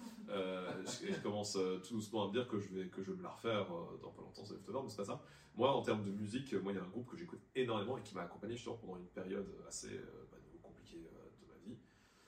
Et euh, c'est un, un groupe qui s'appelle The, The National, The National en, en français, du coup, disons. Euh, qui en fait, c'est un, groupe un peu de, de, de rock indé qui, font des duos. Genre là, il y a pas longtemps, ils ont sorti leur nouvel album. euh, ils, un duo avec Taylor Swift, euh, par exemple, rien que ça. Et euh, bah, ils ont sorti un album à l'époque qui est sorti. bah, c'était en fait c'est un album qui est sorti juste avant une, rupture que j'ai eue, que j'avais écouté. C'est le dernier, album que j'ai écouté avec cette personne. Et bah, il y a vraiment eu un, sentiment. Et ce que, ce que j'ai beaucoup aimé avec cet album, par exemple, c'est que je l'ai écouté. l'album c'était Sleep Well Beast, qui pour moi est de parce que ça, t'emmène vraiment dans des moments calmes, puis après un petit peu plus rock, mais sans cette, ce fameux rock, euh, je dirais comme du New, c'est du rock qui ressemblerait plus à du rock Coldplay. Euh, et, euh, et en fait, du coup, j'avais écouté cet album avec cette personne, et quand, et quand ça s'est terminé, en fait, euh, ouais, parfois, quand t'es avec quelqu'un, il y a des trucs, je dis non, ça je peux plus le regarder parce que c'est- lié à cette personne. En fait, cet album n'a pas du tout, il s'est fait, alors que c'est littéralement le dernier album que j'ai écouté avec cette personne. Et, euh, et je me rappelle justement au début, quand je travaillais à Walibi, je prenais le train euh, le matin très tôt et je repartais très tard le soir et j'écoutais cet album en boucle. Et euh, il y a vraiment une ambiance dans laquelle je me sentais vraiment, vraiment bien. Et euh, récemment, ils ont sorti euh, leur, nouvel album, quasiment 7 ans jour pour jour après que j'avais entendu ce premier album. Et pareil, j'ai entendu, je me suis retrouvé dedans, j'étais sur une trottinette électrique, j'étais en train de- j'étais en train de pleurer à un moment, parce que c'était...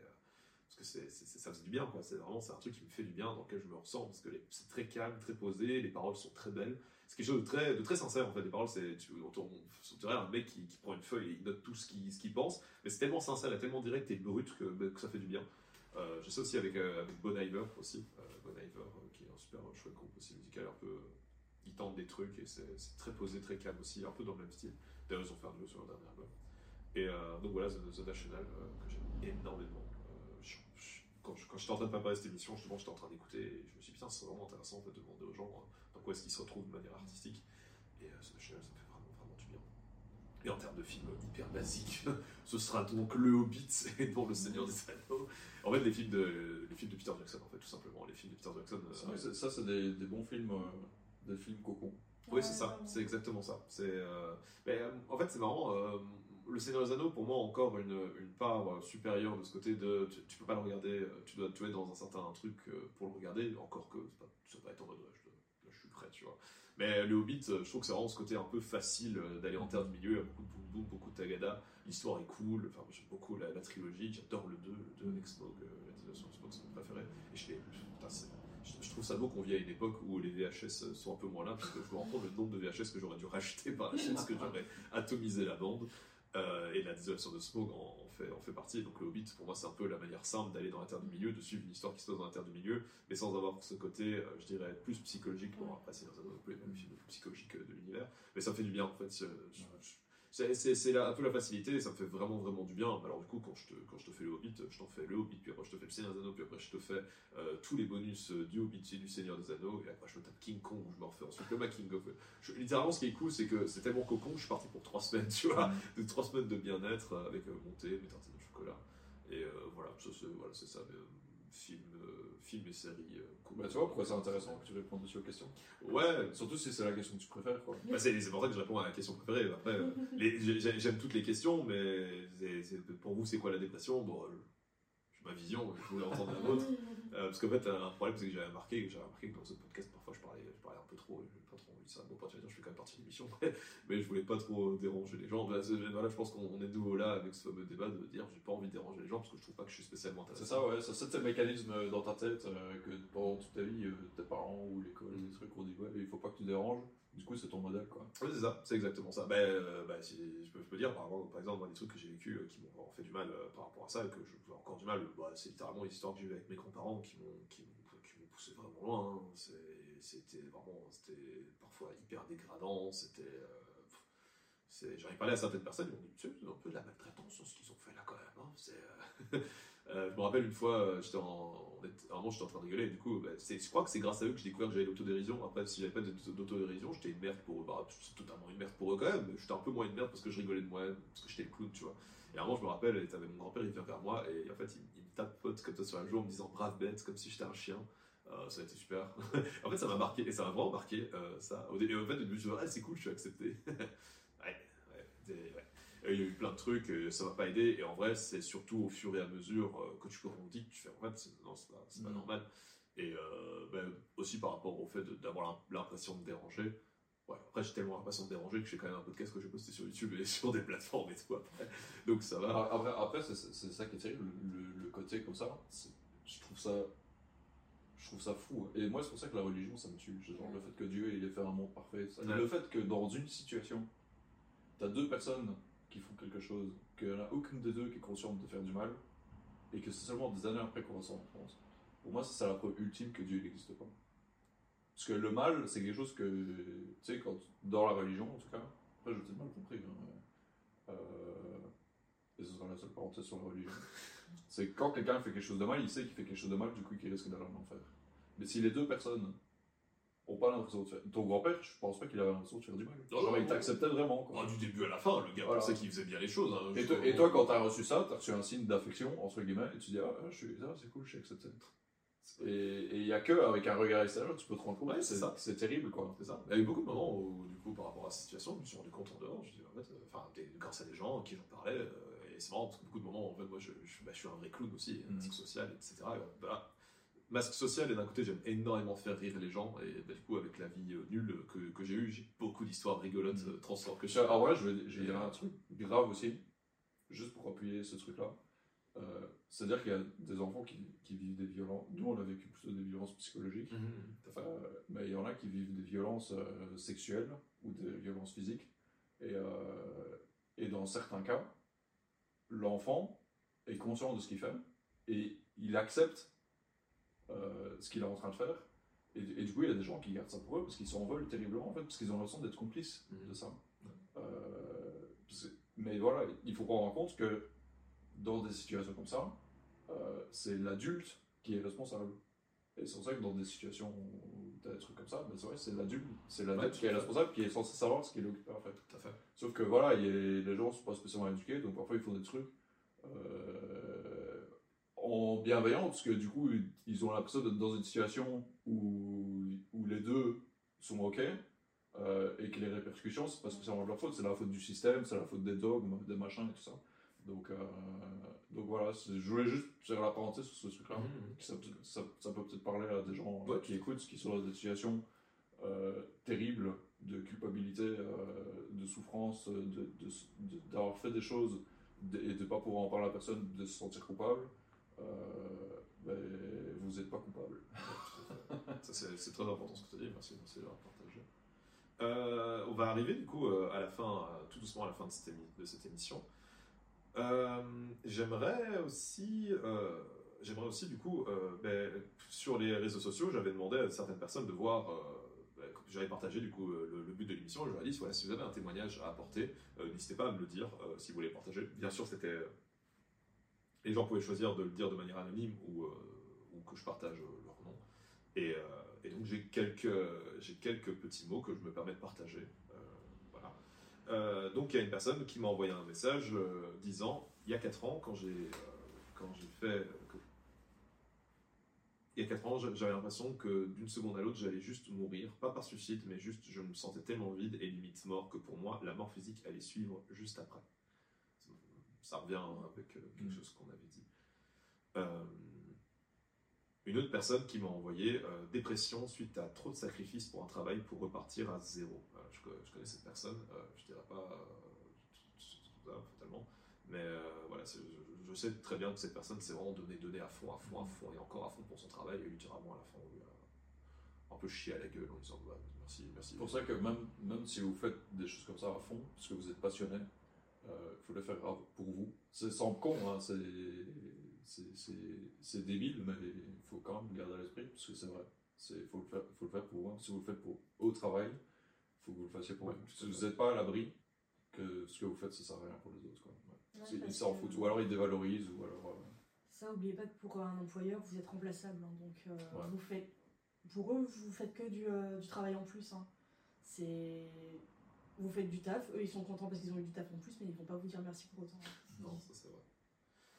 Puis ensuite, j'ai eu euh, une, une phrase, bah, là je me permets, euh, bah, je ne vais pas dire le nom parce qu'il ne m'a pas autorisé spécialement à le dire, mais c'est la, la dépression m'a fait réaliser que j'étais pas câblé comme les autres. Voilà. C'est aussi euh, un truc qu'on a parlé, le fait d'avoir ce sentiment de ressenti, de ne pas être pas- pareil. pas normal. Non. J'ai eu aussi un chouette petit message de, de monsieur Carlos, qui est une personne qui, qui est au travail avec moi, qui, s'appelle- qui, qui disait, en espagnol, donc je vais faire de mon mieux, il disait euh, Tomemos unas piscolas. Donc en fait, la question c'était comment est-ce que tu fais pour, euh, pour là, un truc, et en fait, sa phrase ça a été bah, on, boit, on boit un verre de piscola. Piscola qui est un alcool euh, chilien euh, mélangé avec du coca. Ça ressemble, d'ailleurs, euh, au niveau du goût, on pourrait, sans aucune insulte à la façon apparenter ça à un whisky coca, mais c'est nettement meilleur qu'un whisky coca. Et donc, c'est boire ensemble un, pisci, un, un, un piscola ensemble. Je trouve ça super sympa et je me dis que je veux le partager. Euh, voilà, je trouve que c'était super sympa. Et du coup, le, dernier message que j'ai reçu, que j'ai reçu vraiment juste avant euh, cet enregistrement, littéralement, j'étais dans le train euh, bah, pour arriver chez toi, Raph, et j'ai reçu le message du coup de la part de Ilona, je me permets de dire son nom parce que Ilona a participé au premier podcast sur comment ça va, et d'ailleurs il y aura un autre podcast plus tard que j'appellerai Comment ça reva, où elle reviendra. Tintintin Ouais, c'est un peu le, le- ça vous intéresse Cinématique Univers. Mais du coup, elle voulait pas, euh, quand, quand elle a vu sur les réseaux sociaux, parce qu'on est toujours au- aussi proches euh, trois, trois ans après, euh, mais du coup, quand elle a vu que, que, que, j'avais fait un podcast sur la dépression, elle s'est sentie hyper concernée et elle est venue vraiment avec ce côté tabou en disant non, mais c'est pas un tabou, il faut en parler, en discuter. Et donc, elle m'a partagé un, message voilà, qui, qui, fait sa longueur, mais que je trouvais hyper intéressant, hyper sincère et hyper vrai, que je vais vous lire maintenant, que je vais vous lire en entier. Elle me dit Si ce n'est pas trop tard, je voulais t'envoyer mon petit avis sur la dépression. Bon, je touche du bois, je n'ai jamais fait de dépression sévère, mais j'ai connu quelques petits épisodes dépressifs et oui, ça compte. Même si c'est par petites périodes, j'estime que ça compte. Ce qui m'a marqué, c'est la première fois que c'est arrivé. J'avais à peine 18 ans. Je venais de partir de chez ma mère car la situation devenait invivable. Je suis allé chez un médecin traitant car je ne savais pas quoi faire et qui allait voir, mais j'allais mal et je sentais que j'avais besoin d'être aidé. À à peine 18 ans, ce médecin m'a prescrit plusieurs antidépresseurs et anxiolytiques. Alors que je cherchais simplement des conseils pour savoir vers qui me diriger pour éventuellement me faire suivre. Aujourd'hui encore, je trouve ça grave car à cet âge-là, on ne devrait pas être gavé de médocs pour masquer le problème. Heureusement que j'avais euh, mon, amoureux, Max, pour me soutenir à l'époque, car je trouve que quand on va mal, tout le monde a mieux à faire et je me retrouvais seul. Bon, après, ça m'a vachement aidé à devenir qui je suis aujourd'hui et à ne plus compter sur les autres, mais c'est un peu triste quand même. Je voulais aussi parler de la dépression post-partum euh, que j'ai fait après mon accouchement. C'est aussi, euh, ça aussi, c'est un terrible tabou. Et d'ailleurs, j'en ai parlé à quasi personne à l'époque. Tu sais à quel point, donc à moi elle me dit ça, elle dit tu sais à quel point j'avais envie et besoin d'être mère, à quel point Liam, donc ce petit bébé, euh, était voulu et attendu, et pourtant les premiers mois ont été très compliqués pour moi et je n'osais pas en parler. Comme je disais à mon amoureux Max, je n'avais jamais été si heureuse et si malheureuse en même temps. Pourtant j'avais la plus- le, plus merveilleux des bébés qui est devenu aujourd'hui un petit garçon extraordinaire. Je peux approuver, c'est un gamin, c'est une perle cet enfant. Mais c'est mal vu de parler de dépression postpartum. Tu passes, par la mauvaise, tu passes pour la mauvaise mère qui n'aime pas son enfant, alors que c'était tout le contraire. C'est difficile d'avouer aux autres quand ça ne va pas, parce que c'est à ce moment-là que tu te rends compte que même tes plus proches amis ne sont pas présents pour toi comme tu le voudrais. Enfin voilà, mes petits témoignages par rapport à la dépression, et j'avais juste envie d'ajouter vos vrais amis seront là dans les bons et surtout dans les mauvais moments. Si vous ne pouvez pas compter sur eux quand vous en avez plus besoin, alors ils n'en valent plus Pas la besoin. peine. Plus besoin, pardon, plus Oui. besoin. Alors ils n'en valent pas la peine. Entourez-vous de bonnes personnes qui vous soutiennent dans toutes les épreuves importantes de votre vie. Voilà. Donc, euh, je la remercie énormément. Elle était, elle était hyper chargée de travail aujourd'hui. Elle a pris le temps de m'envoyer. euh, C'était un pavé. Donc oui, comme quoi il y a encore d'autres visions de la dépression que nous on n'a pas abordées. Euh, on est déjà à deux heures d'émission qu'on ne va pas aborder non plus. Mais euh, voilà, c'était les petits témoignages que, que je voulais faire. Et d'ailleurs, c'est c'est- c'est- c'est grâce à un de. Et je, je remercie énormément Ilona qui, à mon avis, regarde ce podcast et l'écoute. Euh, trop hâte de te revoir dans l'émission très très vite euh, pour, ce, pour, ce, pour, pour euh, discuter encore davantage. On a tellement d'histoires à partager. Et, et d'ailleurs, c'est grâce aussi à, à un des témoignages que j'avais mis que, que tu es là aujourd'hui, Camilla. Et tu avais une vision hyper intéressante, Mais j'ai senti que tu avais vraiment vécu et que c'était hyper intéressant d'en parler avec toi. Et donc je t'ai dit, vas-y, en fait, c'est trop cool au lieu de m'en parler par message. Parce que tu m'as envoyé un message, je t'ai renvoyé un message, tu m'as renvoyé un pavé, je t'ai renvoyé un pavé. Je dis, non, mais en fait, là, il faut en parler, euh, faut en parler face caméra, tu vois, ça sert à rien. Enfin, si, ça sert, mais, mais c'était vraiment chouette. Euh, on va arriver du coup à la fin. Euh, je vous avais demandé aussi euh, à chacun de me proposer, euh, donc ça c'est la règle euh, dans, dans l'émission Ça vous intéresse, c'est de proposer un compte Instagram euh, qui aurait euh, moins de 5000 abonnés, euh, personne de moins de 5000 abonnés que vous pourriez proposer. euh, si vous n'avez pas, euh, bah, d'ailleurs Raph, euh, quand je t'ai proposé ça, tu m'as dit que toi tu n'avais pas Instagram, donc c'est pas grave, pas- tu peux me proposer une dernière lecture, un Sur Instagram juste pour voir tes stories euh, quand j'y pense. Ben, du coup, tu peux juste me proposer quelque chose que tu as vu, et du coup, je sais pas si toi, Camilla, tu avais euh, quelqu'un. Je trouve ça important, les, les moins de 5000 personnes, dans le sens où, bah, on est. euh, ça sert à rien de proposer des gens qui, qui en plus, enfin, je veux dire, ils sont déjà connus. Dire, euh, faisons en sorte de pouvoir aider les petites personnes qui, qui veulent juste euh, grandir euh, et évoluer. Et donc, Camilla, du coup, tu avais quelqu'un. Bah, alors moi j'avais quelqu'un, mais du coup entre le moment où tu m'as demandé de trouver la personne et aujourd'hui, bah ils ont déjà 7000. Donc Ah, mais c'est pas grave, du coup, c'est- 5000. c'est c'est- c'est pas grave, on, on va partir du principe que. alors que je te dise. C'est tant, mieux pour eux d'ailleurs, tant, Ah oui, tant mieux pour eux s'ils ont pu augmenter comme ça. Alors, moi ici, je vais parler de l'Unicorn Shop. C'est euh, un compte Instagram qui fait des, euh, des néons, en fait, Oh. personnalisés. C'est trop bien. Donc, euh, tu leur envoies une photo de ce que tu veux Ouais. et ils te le font en néon. Et je trouve leur travail incroyablement beau. Ils sont même pas si chers que ça. Enfin, le personnalisé, il est quand même assez cher. Mais ils en ont des préfets qui peuvent aller au minimum 50 euros. Et je trouve que c'est vraiment, vraiment très, très bon comme prix, en fait. Tu dis ça pour que moi je m'en achète un avec Bah, ça. je vais te les montrer après, mais tu vas voir, ils sont vraiment Ça, magnifiques. C'est trop. Et donc tu disais, ça s'appelle L'Unicorn Shop. L'Unicorn Shop. C'est pour ça, comme pour les euh, qui. Tu mettras le lien dans la description. Voilà, tu mettras le lien. C'est surtout pour les gens qui écoutent, euh, qui écoutent le podcast, euh, qu'ils puissent le retrouver euh, directement. Ok, trop bien. Merci, merci beaucoup pour, euh, pour, pour le partage. Trop hâte de, voir ça. Là, je vois déjà quelques images sur ton téléphone, ça a l'air d'être absolument incroyable.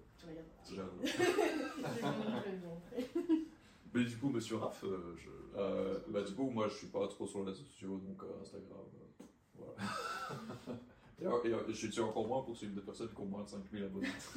Voilà. Bah, du coup, moi la recommandation que je pourrais faire, étant donné que c'est un podcast sur la dépression, c'est un livre que j'ai lu récemment qui parle un petit peu de tout ça. Donc, ça s'appelle Ce n'est pas toi le problème. Et en gros, c'est un psy qui fait des vidéos sur YouTube euh, que j'ai découvert, euh, je sais plus comment j'ai découvert, mais qui est très intéressant. Donc si vous voulez pas acheter le livre, euh, sa chaîne YouTube elle s'appelle PsychoQuack. Je sais pas si on voit la caméra, mais voilà. Et du coup il a fait plusieurs vidéos euh, en parlant. Je sais qu'il a fait des vidéos sur les théories de l'attachement et tout ça, qui voilà, qui c'était en lien avec la dépression. Ici il parle de l'anxiété, euh, les problèmes de sommeil, euh, tous les trucs comme ça. voilà. Donc il y a beaucoup de choses que j'ai dit dans ce podcast qui m'ont qui m'ont été inspirés par ce livre quoi. donc euh, et je trouve que c'est un support intéressant pour avoir un premier aperçu peut-être euh, pour éviter super euh, voilà, c'est mieux que ChatGPT pour euh, pour essayer de comprendre euh, bah, que c'est pas vous le problème Bien joué. voilà C'est un enfant. C'est un enfant. C'est là parce que c'est vraiment pas vous le problème quoi Non. c'est Non, ça c'est sûr, hein, c'est jamais, jamais nous le problème. Donc c'est, ce n'est pas, ce n'est pas toi le problème de Pierre Bordabery. voilà Bordabery. Et sa chaîne YouTube, Psycho quoi. PsychoQuack C'est, c'est- ouais. Ok. Ça, sympa, ouais. C'est vraiment cool. Je- ça ouais la petite illustration et tout ça me euh, donne envie c'est bien écrit euh, donne envie de le lire. ouais. Trop bien. c'est un condensé un petit peu de, euh, de la psychologie, de ce- d'aller de ce qu'on sait sur la psy- Et c'est très basé sur des études scientifiques euh, et tout ça, donc euh, c'est euh, assez sérieux. quoi. Donc, C'est pas un livre de développement personnel euh, comme on fait par un coach de vie. euh, Non, ça se voit, ça, ça, ça se voit pas. c'est c'est assez sérieux et voilà quoi. Il, il, il donne des solutions aussi pour certains trucs. Mhm. Voilà, vu que c'est résumé, vu que c'est c'est très global, c'est plus un premier, un premier truc justement peut-être pour aider les gens à se rediriger vers un professionnel de la santé qui pourrait les aider. Euh, et voilà quoi. Et il parle aussi euh, par exemple des médicaments et tout ça euh, que il y a dans dans le message là aussi qui peut poser problème, surtout des personnes qui ne sont pas bien formées ou des médecins qui sont là pour euh, faire tourner, euh, Mhm. tourner la machine, euh, qui ont la prescription facile et tout ça. Donc euh, il aborde tous ces sujets là dans, dans. Donc c'est ma recommandation. Trop bien, merci. Et bah, du coup, moi, ma recommandation, ce sera le compte Instagram bah, de, de- de- de mon ami, de mon ami toujours, David, David que je connais de coup depuis 15 ans. Euh, sa chaîne, sa, page Instagram euh, et aussi TikTok qu'il a, qui s'appelle The Printer Guys 3D. Euh, en fait, il fait des impressions 3D. C'est-à-dire que lui crée lui-même ses propres ses impressions 3D qu'il peut ensuite mettre à la vente. Donc, il fait vraiment du travail de fou. Il a découvert ça il y a quelques années. Depuis, il est totalement drogué de ça. Il n'arrête pas de faire des, impressions de tout et de, vraiment de tout et de rien. Et vous pouvez aussi le commander. Vous pouvez aussi le commander si maintenant vous avez l'idée de ce que vous voulez faire, mais que ce soit n'importe quoi. Je me rappelle, il y avait quelqu'un de sa famille qui avait besoin euh, d'une attache pour, euh, pour, euh, comment dire, pour, pour un aquarium. Ce truc coûtait 60 euros chez Tom Co. Le gars lui a fait pour, pour 10 balles parce que Mhm. c'était un système excessivement simple. Donc si vous avez la moindre idée euh, de quelque chose que vous voulez faire, euh, personnalisé pour les fêtes, euh, n'importe quelle idée. et il fait aussi des thèmes, fait aussi des petits thèmes, genre des petites roses quand c'est pour la Saint-Valentin. Là pour Noël, il a aussi préparé des trucs. Pour la sortie de Saw, c'est très drôle parce que pour la sortie du film Saw 10, il a créé la petite marionnette en impression 3D qu'il a lui-même peint après, qui- qu'il a mis aussi en vente, qui est vraiment, les détails sont hyper bien foutus. Et là, il est en train de travailler encore sur d'autres projets. Moi, je pense que le temps que le podcast sorte, il aura déjà finalisé. Mais là, il est en train de faire, euh, c'est un truc que, que je kiffe vraiment, d'ailleurs, c'est moi qui lui ai proposé l'idée. Il est arrivé d'abord avec euh, un- une sorte de tour pour, euh, pour, pour mélangeurs, pour euh, les, euh, les, les parties de jeux de rôle. Et il me dit, t'as pas une idée Je lui dis, ben, fais la tour de Baradour euh, du Seigneur des Anneaux. et euh, il m'a dit, mec, t'es totalement malade. Et ben, il s'y est mis quand même. Et du coup, là, maintenant, il a créé un modèle de la tour de Baradour, qui est haute de quand même 20 cm, qui permet de mélanger, euh, du coup, euh, TD. Excellent. Donc, euh, si vous avez la moindre idée, regardez ça. Vraiment, il est hyper passionné et honnêtement, allez lui parler. Il a besoin, il a besoin de, de vues. Et euh, d'ailleurs, c'est moi aussi qui fais le, le montage de ces vidéos. C'est-à-dire qu'il fait aussi des vidéos euh, un peu rigolotes. C'est moi qui fais le montage. Je suis assez content de faire ça. C'est vraiment hyper bien. Et euh, il est aussi euh, sur TikTok. Il remet, il remet les vidéos qu'il met sur Instagram, sur TikTok et tout ça. Mais du coup, donnez-lui euh, des, des- des likes et des, des follow parce qu'il il les mérite vraiment. Il se donne vraiment bien. Et donc, ce Printer Guys 3D. David, que je connais maintenant depuis, putain, depuis 2018. Donc ça fait, ça fait, ça fait 15 ans qu'on se connaît. Quoi. Plus vieille relation. Presque autant que nous. Bah non, du coup. bah oui, c'est 15 ans qu'on se connaît, c'est voilà, plus vieille amie. Euh, je l'aime très très très très fort. Et euh, bah, il y avait encore d'autres trucs euh, dans ce, dans ce podcast euh, que je voulais aborder, mais là on est déjà à 2h, 2h03, donc euh, je pense qu'on va doucement arrêter. Donc euh, malheureusement, on va, on va passer le jeu et on va passer le moment gênant, mais que j'aime beaucoup, du moment où vous appelez quelqu'un que vous aimez aussi. Euh, c'est une partie de l'émission que j'aime beaucoup. Mais là, Tu m'as pas prévenu ça. non je n'ai pas, pas venu personne pour ça, j'ai pas envie de vous faire euh, de coups à l'envers. Directement, tu l'as pas dit, alors on le fait pas, hein, c'est bon. non, mais on est déjà à deux heures d'émission. Euh, Est-ce que vous avez passé un bon moment malgré le, le sujet? Est-ce que vous avez passé un bon moment? Est-ce que ça vous a intéressé? Est-ce que Ouais, franchement, parler Ouais. Bah, ça fait du bien de pouvoir en parler à, à des personnes qui savent de quoi. euh, Enfin, qui ont plus ou moins le même ressenti aussi. Donc, euh, au moins, on, se- dit on n'est pas seul. Ouais. Ouais, je, trouve que, je trouve que justement c'était très intéressant de faire ça. Euh, c'est déjà c'est difficile de sortir des choses comme ça. C'est parce qu'on sait qu'on va être regardé. Euh, moi je sais que euh, il y a des gens qui vont regarder. Il y a des collègues de mon travail qui vont tomber dessus. Pour pas comprendre. Donc, euh, donc, voilà. Ouais, il y, a- il y a plein de gens qui vont regarder ça on s'est ouvert un peu. Après voilà, moi je, moi ça me dérange pas de sortir des trucs comme ça parce que ça peut servir à, ça peut Mhm, servir à plein de gens. Euh, donc voilà, les, les trucs qui font partie de mon intimité, évidemment, je vais pas les dire. Euh, ouais, je trouvais ça intéressant justement parce que ça, ça peut servir quoi. Après j'avais pris plein de notes de choses qui sont très intéressantes. Mais ouais, c'est un sujet tellement vaste. Ouais. Euh, Ouais, je pense qu'on a touché quand même euh, à pas mal de choses très importantes. Euh, D'autres choses importantes euh, voilà, qui ne sont pas moins importantes, mais que, que, que voilà, ça nous concerne moins ou des trucs comme ça. Genre par exemple les médicaments. Ouais, Moi personnellement, j'ai pas été concerné euh, Non. Par ça. Tout à fait. Et tu as aussi une autre personne avec qui euh, je discutais, du coup, cette personne du travail avec qui je discutais, qui m'a aussi donné d'autres points de vue sur la dépression, mais qui ne me concernent pas. Donc là, on a parlé vraiment de nos propres points de vue, mais il y a encore, comme tu disais, Ah, le voilà, sujet c'est- vraiment vaste. Donc, euh, donc, euh, donc voilà. Et Donc, c'est- merci pour ça. Euh, bah, merci, merci, merci, Ouais. merci c'est d'utilité publique. Et, On n'est pas scientifique, on n'est pas psychologue, mais, mais ça a le mérite, je pense, quand même, de, de, d'avoir une utilité minimum. Quoi. Et si vous aviez du coup euh, un dernier conseil à donner aux gens, euh, mais en très court, en une phrase, euh, aux personnes qui nous regardent Aimez-vous. Euh, oui, aimez-vous, prenez soin de vous et ouvrez-vous aussi le plus possible. Ouais, c'est ça, ça va être aussi ma phrase, on est un peu tous la même chose. Moi, je vais dire, prenez soin de vous, vraiment, c'est hyper important de, de prendre soin de soi. Donc, euh, juste faites ça au quotidien, avec des tartines de chocolat, du thé, Exactement. et des films, et des jeux. C'est la meilleure manière de s'aimer. En vrai, on a trouvé une bonne partie de bonheur, quoi. Du coco chocolat, du thé, des films, et des jeux Ouais. vidéo, franchement, je je pense qu'on a déjà trouvé un bon remède. Ranger son appartement, ranger sa chambre. euh, Ah bon, ça aide Ouais. Ah bon C'est laver ses vêtements, euh, se faire à manger, faire les courses. Euh, sorte de petits c'est- trucs. Ouais, c'est des petits trucs euh, qui peuvent paraître chiants, mais quand on les fait, ça, ça, ça apporte plus que ça ne coûte. Quoi. Après, Ouais. voilà, quand t'as vraiment des pressions sévères, même ça, c'est difficile. difficile. Ben, en tout cas, un, un tout grand merci à vous deux d'être venus. Je vous remercie énormément. Ça me fait toujours plaisir de, de, de, de, de- de faire ces émissions parce que ben, c'est trop bien d'être entouré de personnes avec qui on se sent bien. Donc, un grand merci d'être venu. Avec plaisir. Merci à toi. voilà. Le plaisir est partagé. Regardez comme j'arrive, regardez comme j'arrivais pas à accepter, j'arrive pas à accepter ce que vous me dites. Euh, Et oui, et- parce que t'as l'impression qu'on est gentil. Donc tu nous renvoies les, les compliments qu'on te fait. Oui. C'est- Ça, c'est aussi un, un- un des symptômes de, de la dépréciation de soi. De la dépréciation soi, c'est quand on nous dit quelque chose de gentil, on n'y croit pas en fait. On a juste l'impression que la personne est gentille en fait. Ouais. Non, on est vraiment content d'être là. Mais merci, mais merci, merci. Voilà. Accepte-le. J'accepte, j'accepte, j'accepte. hein. Du coup, voilà, j'accepte beaucoup. Donc, un tout grand merci à vous aussi d'avoir regardé ce podcast, ce podcast euh, et de l'avoir écouté, vu jusqu'au bout. Euh, on se retrouve euh, dans pas très longtemps pour euh, la suite. Et en tout cas, j'espère que ça vous a intéressé. Et je vous dis à très bientôt. Merci à vous. À bientôt.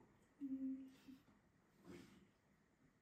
À bientôt. Venez, on fait, on fait, on fait le moment de- du podcast où, on a dit merci, au revoir. Et en fait, je laisse quand même continuer à tourner l'émission un petit peu. Et après, je fais un cut noir. Ah ouais, c'est drôle ça. Voilà. On fallait pas le dire du coup. Bah. Ah non. Et on n'a pas dit au revoir à Bob. Oh, des Oh. Bob On l'avait oublié, Bob Au revoir, Bob.